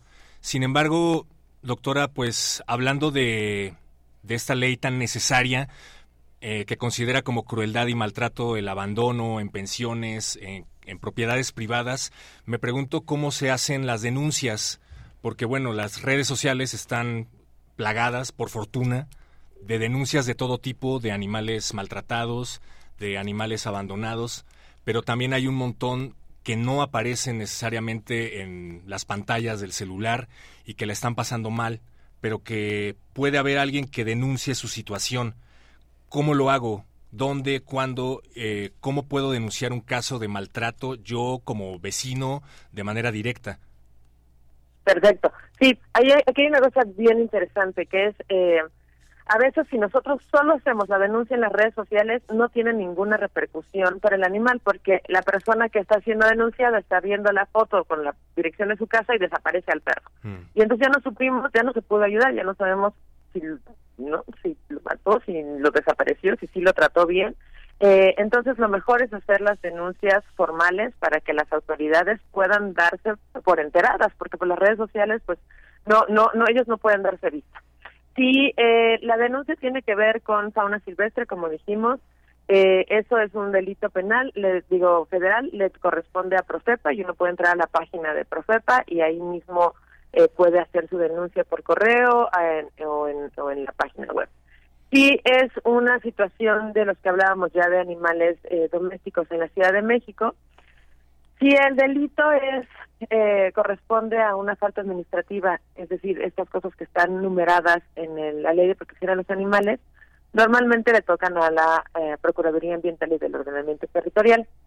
La PAOT tiene una app que es maravillosa, uno la descarga al celular y te permite subir las pruebas, lo cual siempre ayuda muchísimo, pero además ayuda mucho que tiene un pin de geolocalización, entonces uno puede poner la dirección exacta. Porque muchas veces cuando llegan las denuncias la gente dice, ay, como que por esta calle se oye como que el perro llora y obviamente pues eso no nos, no nos ayuda o de repente, pues no sé, la numeración es compleja en la calle en la que estamos y, y, y pues es difícil llegar al domicilio. En cambio con esta app pues se puede poner la geolocalización y, y los inspectores pueden llegar fácilmente. Y la otra cosa buena que tiene la aplicación es que te va a decir, o sea, tú haces una denuncia, vas, vas llenando cierta información muy puntual para que la Procuraduría pueda hacer la evaluación y si no le corresponde, porque a lo mejor dentro de la ley eso le toca a la alcaldía o le toca a alguien más, al, a- al juez de la parte de la cultura cívica, te dice, bueno, esto no me corresponde, pero te puedes eh, acercar a esta persona. En el caso de los delitos penales, que son los que corresponden al Código Penal, que ya habla sobre eh, cuando la vida de los animales está en riesgo o cuando el animal murió de una manera agónica, eh, incluyendo también ahora eh, en, en- en la reforma las mutilaciones estéticas, esto que se hacía antes por el perro tenía que tener las orejas paradas y la cola cortada, que no tiene ningún beneficio para ellos, ya también se considera en este Código Penal el abandono, como decíamos hace rato. Eh, entonces, eso corresponde a Fidampu, se puede hacer la denuncia directamente en el búnker. Esta sí es personal, la de PAOT, como les decía, puede ser por correo, puede ser por teléfono, puede ser por la aplicación. Es muy importante, no se olviden de eh, ratificar la denuncia. Eh, eso, eso con PAOT. Con Fiscalía sí tiene que ser eh, de manera presencial en el búnker, se hace en el tercer piso. Eh, pueden hacerla también en el MP eh, les corresponda y ellos le dan vista a, a Fidampu y en el caso de la ley de cultura cívica ese es en los juzgados cívicos. Sí, doctora, doctora Claudia, ¿cuál, cuál es, eh, bueno, pensando en todas estas posibilidades, ¿no? Vamos a, pensar en los, en los animales eh, de compañía de, domésticos, ¿no? Eh, cada día, pues afortunadamente se asienta más la práctica de la adopción, pero continúa la compraventa. Y ahí sí podemos ver eh, que en algunos espacios, eh, ojalá sea cada vez en menos y que sean de verdad cuestiones muy, muy, eh, muy puntuales que se puedan eh, contrarrestar, digamos, eh, porque podemos ver puntos de venta en condiciones que tienen a los animales en condiciones, no sé, de, de hacinamiento, de falta de, de, de higiene, de una mala calidad en su estancia en estos lugares. ¿Qué decir? ¿Cómo, cómo llegan estas modificaciones a alcanzar el comercio de animales domésticos? ¿no? Lo que vemos tal vez en los mercados, en los tianguis eh, eh, o incluso en algunos establecimientos, ¿no? Claro. Más Eh, en el caso de eh, mercados tianguis puestos eh, como estos sobre ruedas, eh, la venta está prohibida. Entonces, se tendría que hacer la denuncia, incluso como si, si nosotros vamos pasando por una plaza y hay alguien que está vendiendo cachorritos. Eh, ese es un delito en flagrancia. Ahí podrían hablarle al policía del cuadrante que está por ahí dando la vuelta. A veces nos ha sucedido que, eh, como no es la Brigada de Vigilancia Animal quienes son la policía especializada, pero hablarle a brigada, a veces pues a lo mejor la persona se nos va y como es en flagrancia, lo ideal sería el, el, el policía de la zona, a veces no conocen la legislación, entonces la- mi sugerencia es buscar la ley de protección de los animales, que en realidad ahora con el Internet es muy fácil encontrar el artículo, decirle a- a- al- al oficial si es que él no conoce que es parte de sus atribuciones y ellos hacen la detención en flagrancia. Ellos hacen la llamada Brigada de Vigilancia Animal para que ellos vengan a contener a los cachorritos y bueno, ya se puede seguir el proceso. Eh, porque definitivamente está prohibido, pueden hacer las llamadas directamente también a Brigada de Vigilancia Animal, que me faltó para la parte de las denuncias. Brigada de Vigilancia Animal atiende situaciones eh, en flagrancia en vía pública y ahí la denuncia se hace por teléfono a la unidad de contacto del secretario y lo único que hay que tener es mucha paciencia, 5208 98 98 o algo así es el teléfono, por ahí luego se los busco. Eh, es muy- 5208-9898. Perdón que te interrumpa, doctora, pero es, Mm, aquí lo tenía en la mano. 5208-9898, teléfono de Brigada de Vigilancia Animal. Perfecto. Eh, hay que tener paciencia porque suena y suena y suena, como que el conmutador no te marca ocupado, te, te permite que suene hasta que te contesta, entonces a veces tarda un poquito porque aquí llegan denuncias no solo de animales, sino de otras, eh, de- en general de delitos que tiene que ver para la Secretaría de Seguridad Pública, de Seguridad Ciudadana. Eh, entonces, con paciencia, pero también podría hacerse. En el caso de los establecimientos, la ley desde antes ya marca que eh, los animales deben de venderse esterilizados y esto creo que es algo que en general la, la población no sabe y también pues es que tenemos un problema tenemos ley pero no tenemos el reglamento actualizado. Entonces eso a veces hace un poco complicadas las cosas pero podrían hacer la denuncia a la PAOT eh, porque ellos ya tienen la atribución hace ya algunos años de revisar los eh, los establecimientos comerciales.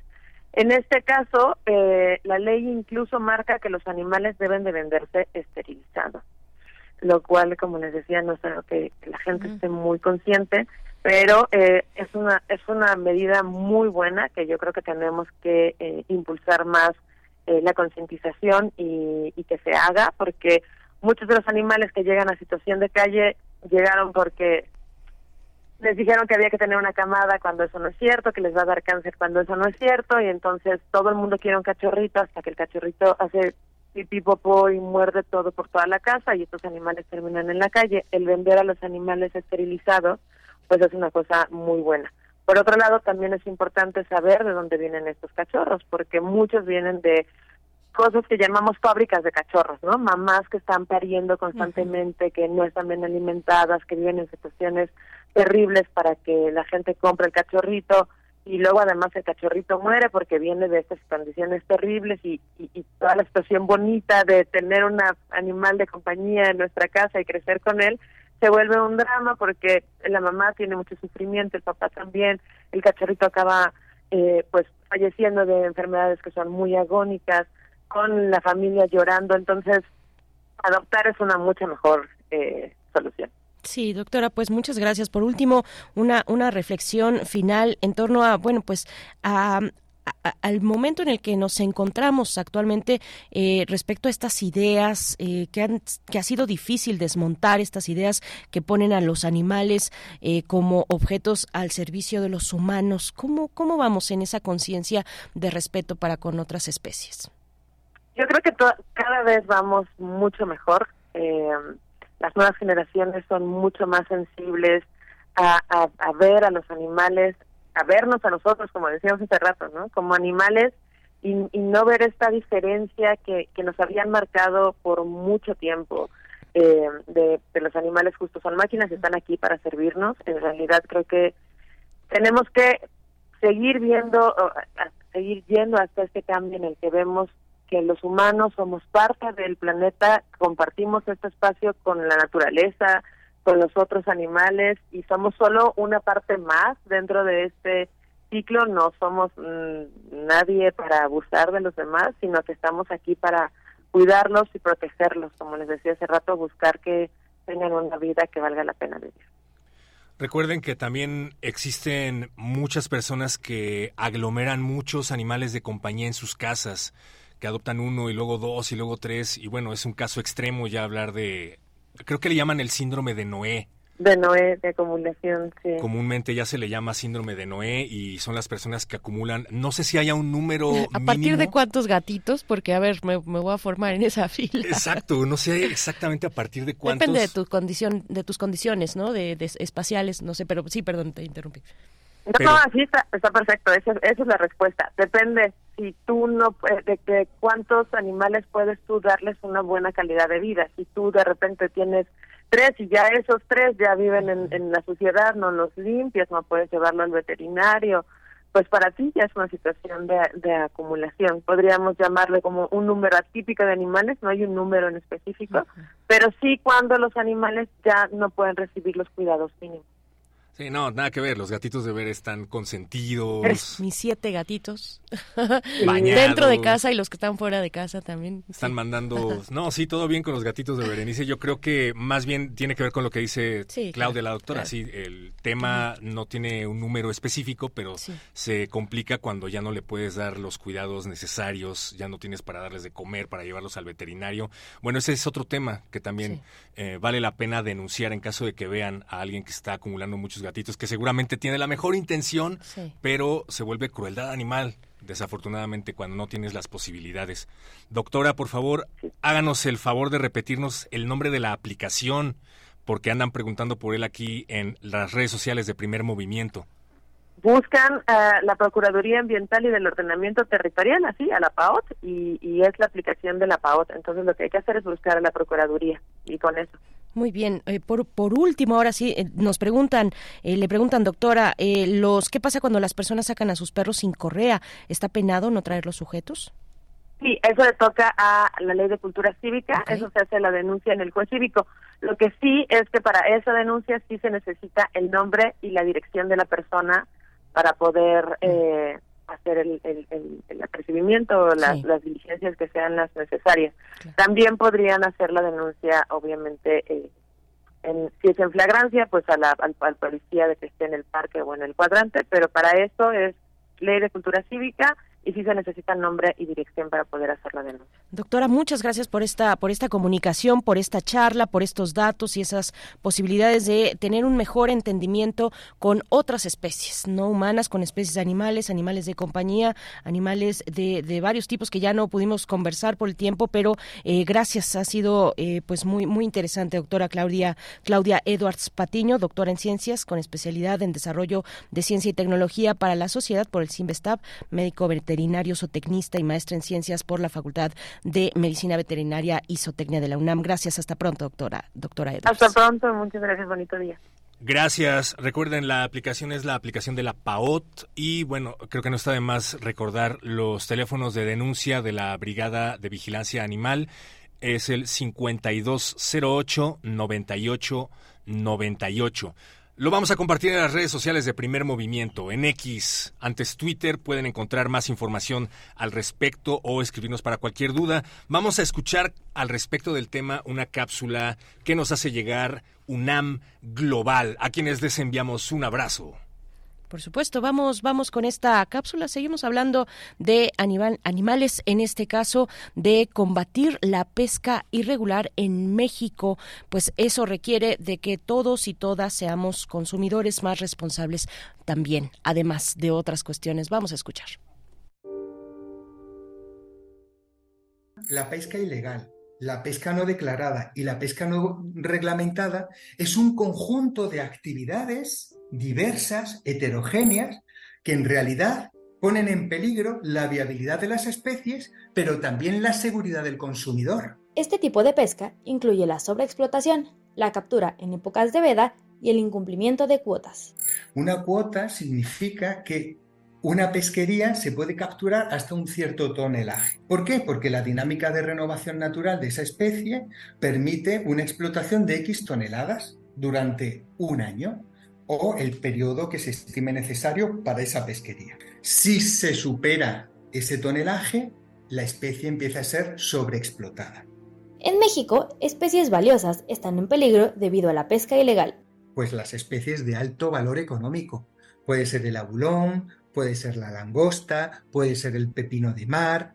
Finalmente, para combatir la pesca ilegal no declarada o reglamentada se requieren instituciones fuertes, educación y trazabilidad de productos marinos. La pesca ilegal es un desafío global que necesita soluciones coordinadas y el compromiso de todos.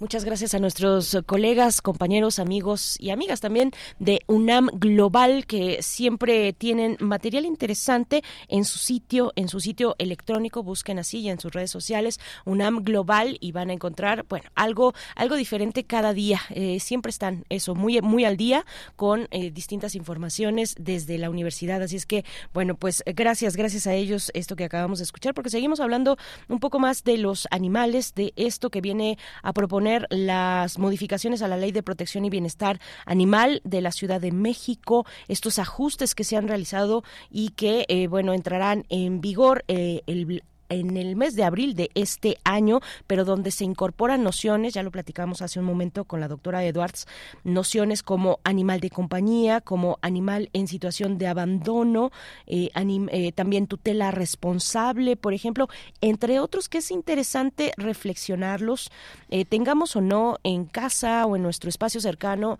animales de compañía o de otro tipo, animales de tiro, animales de carga, en fin, también para la zona eh, rural que, que, que, que, acordona sobre todo el sur de la, de la capital del país, eh, pero bueno, pensar en cómo nos estamos comportando, cómo son, eh, cuál es nuestra relación con los animales en nuestro entorno, estén bajo nuestra tutela o no lo estén, Héctor. Y es muy interesante el hecho de que se estén regulando varias prácticas. A mí me parece muy bueno, me parece muy positivo que se estén regulando prácticas como la de pasear perros, la de entrenarlos, el hecho de que se se tenga que tener en las alcaldías por lo menos una veterinaria o varias abiertas 24/7 para atender emergencias también me parece muy importante. Yo no creo que no está contemplado en la regulación, pero también hay un montón de rescatistas independientes que pasan su vida, pasan mucho tiempo de su día haciendo labores de rescate eh, aplaudibles y no todos lo documentan en redes sociales, algunos sí, eh, no por la fama o likes, ¿no? Sino porque, como hablábamos con la doctora, pues también es importante hacer estas denuncias en redes sociales siempre y cuando se le dé un seguimiento ya de manera formal. Pero bueno, vaya que hay rescatistas independientes que, bueno, también podría podría hablarse acerca de una regulación de los rescatistas independientes, no lo sé, porque estamos hablando de personas que encuentran los casos de maltrato que han denunciado, que a lo mejor la denuncia es complicada o a lo mejor viven en una región en donde las denuncias se pueden complicar y ellos mismos llevan a cabo el rescate. ¿Sabes? He conocido a personas que se meten a los, previ a los predios para rescatar a los perritos y se meten en problemas ya legales de otro tipo. Eh, los rescatan de azoteas, les toman fotografías y hay gente a la que por el simple hecho de estarle tomando fotografías al animal que tienen en condiciones deplorables, pues ya ellos mismos hacen una denuncia, ¿no? Sí. Pero también hay que hablar del tema de los rescatistas independientes, que me parece muy importante. Sí, recu- eh, recordemos también que durante, eh, bueno, durante los sismos del 17 eh, se, se, se, se dieron a la tarea, se organizaron de manera así espontánea, surgieron de manera espontánea eh, personas preocupadas por la condición de los animales de compañía, pues que estaban o perdidos, ¿no? Que, que no eran encontrados, localizados por sus cuidadores o aquellos que pues que encontraban en, en la calle eh, eh, y que eran pues requerían de, un hogar que son eh, animales que están acostumbrados a vivir pues en un junto con los humanos con ese cuidado y que ahora después de eso de ese siniestro estaban en, en las calles. Bueno cómo se fue organizando mm, toda esta participación ciudadana muy espontánea que requiere sí como lo has mencionado con con este ejemplo y con otros más pienso en aquellos que van eh, rescatando animales de las calles, de las avenidas, de los ejes viales y que requieren pues un apoyo en la manutención o para la manutención de estas especies animales, desde croquetas, desde veterinarios, como has dicho, en fin, es todo es todo un mundo y bueno, pues eh, eh, seguimos seguimos leyendo sus comentarios también, cuéntenos cómo ven este mm, pues esta cultura también de respeto eh, finalmente a la vida, a la vida no humana, a la vida de los animales que están bajo nuestro cargo o no, bajo nuestra responsabilidad o no, porque también, bueno, es eh, importante pensar en la fauna urbana, en fin, es un tema amplísimo que se puede abordar desde distintas aristas, la cuestión lumínica, por ejemplo, y las aves en la noche, ¿no? Hay una tendencia importante y fuerte de disminuir la luz por la noche para no desviar a las aves migratorias, para, para eh, procurar el descanso de esa fauna urbana que pues se ve eh, su vida impactada por la actividad humana, como siempre, ¿no? Y si la vida de la fauna se ve impactada, créeme que la nuestra también se verá impactada y no para bien. Por eso es. debemos vivir en armonía y concordia con la naturaleza. No es cliché. Y bueno, mencionando el síndrome de Noé, estaba ver, tratando de buscar un número. Diagnostícame, por favor, No. porque creo que dije el número al aire, pero sí tengo varios gatitos y han sido además este, recogidos de la calle, este, salvo uno, salvo uno de ellos. Los que tengo, todos los gatitos que tengo, sí dije el número, ¿verdad? Sí, sí, lo Sí, dije sí, todo bien. al aire. O sea, pues sí, sí tengo esa cantidad de gatitos, pero tengo un, un- un espacio muy amplio para ellos y tienen cada quien, son muy nerviosos y tienen- necesitan cada quien un espacio, este, digamos, amplio, ¿no? Para, porque son muy territoriales también. Sí, no, en casa también hay gatitos que comen mejor que nosotros. Todo bien. Sí. Como bien nos decía la Sí, sí. doctora Claudia, no existe un número específico, siempre y cuando tengas la certeza de que tienes los recursos para darles una vida digna, para cuidarlos, para alimentarlos, llevarlos al veterinario. Em, los animales de compañía pues requieren cuidados específicos, a veces dependiendo de la raza, por ejemplo los pugs, qué sé yo. Sin embargo, sí hay un trastorno psiquiátrico conocido convencionalmente, o una serie de trastornos psiquiátricos conocidos convencionalmente como el síndrome de Noé. No hay mucha información en páginas mexicanas. Curiosamente, la mayoría las he encontrado en páginas de España, en donde está bien documentado. No, aquí se habla de casos de personas que tienen 50 perros, ¿sabes? 30. Ahí ya se empieza a considerar que puede haber un problema. O sea, si tienes el espacio para tener a 30 gatos en condiciones óptimas, adelante. No lo sé. Mm, Puede que no, ni difícil, siquiera ¿no? los refugios. Sí. Pero sí, se habla de, de decenas de animales. Yo he llegado a ver casos de 100 gatos y perros en un Sí. departamento. No es broma, 100, Sí. 100. Y no estaban en condiciones eh, nada buenas. Eso también hay que denunciarlo. Sí. Porque eso es crueldad animal. Por supuesto. ¿no? Aunque tengan el mejor corazón y las mejores intenciones las personas. Es como una adicción cuando ya empiezas a eh, gastar más dinero en, en esto que en tu propia vida, que en tus propias necesidades, pues también se puede volver un problema. Tengo ya mucho para reflexionar esta mañana. Me dejas tarea para reflexionar y bueno, pues... No pagué sí. la renta, compré croquetas. Com- compré croquetas. em, pues no, todavía no estoy, pero yo les yo les iré contando cuando cuando me encuentre por ahí a otro a otro gatito. Es en, en el caso de los gatitos que además su comportamiento es muy específico, distinto al de los al de los perros. Vaya, son condiciones hay que conocer a, a la especie con la que estamos conviviendo. em, ellos son muy muy territoriales, son muy nerviosos también. En fin, todo un tema. No vamos a hablar más de esto porque hay que despedirnos e invitarles a que es- continúen aquí en Radio UNAM y que el día de mañana nos podamos encontrar de nuevo aquí en Primer Movimiento a partir de las 7, de 7 a 10 de la mañana y vamos a cerrar con música. Nos vamos Primero a la ir con música. música. Pues gracias una vez más a Edith Citlali Morales, que fue la curadora de esta mañana aquí en Primer Movimiento, curadora musical. Le enviamos un gran saludo y le agradecemos por esta recomendación llamada La Polca Santa Rita de José Lorenzo Morales, con la que nos despedimos, Berenice Camacho. Nos vamos. Gracias al equipo. Quédense en Radio UNAM. Gracias Héctor Castañeda. Esto fue Primer Movimiento. El mundo desde la universidad. ¡Santa Rita!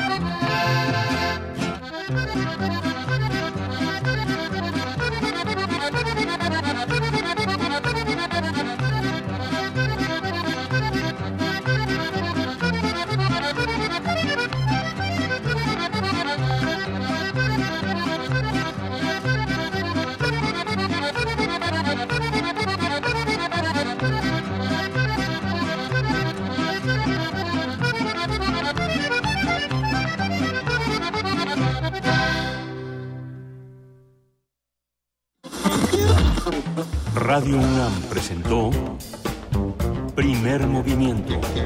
El mundo desde la universidad. Con Berenice Camacho y Miguel Ángel Gemain en la conducción. Rodrigo Aguilar y Violeta Berber, producción.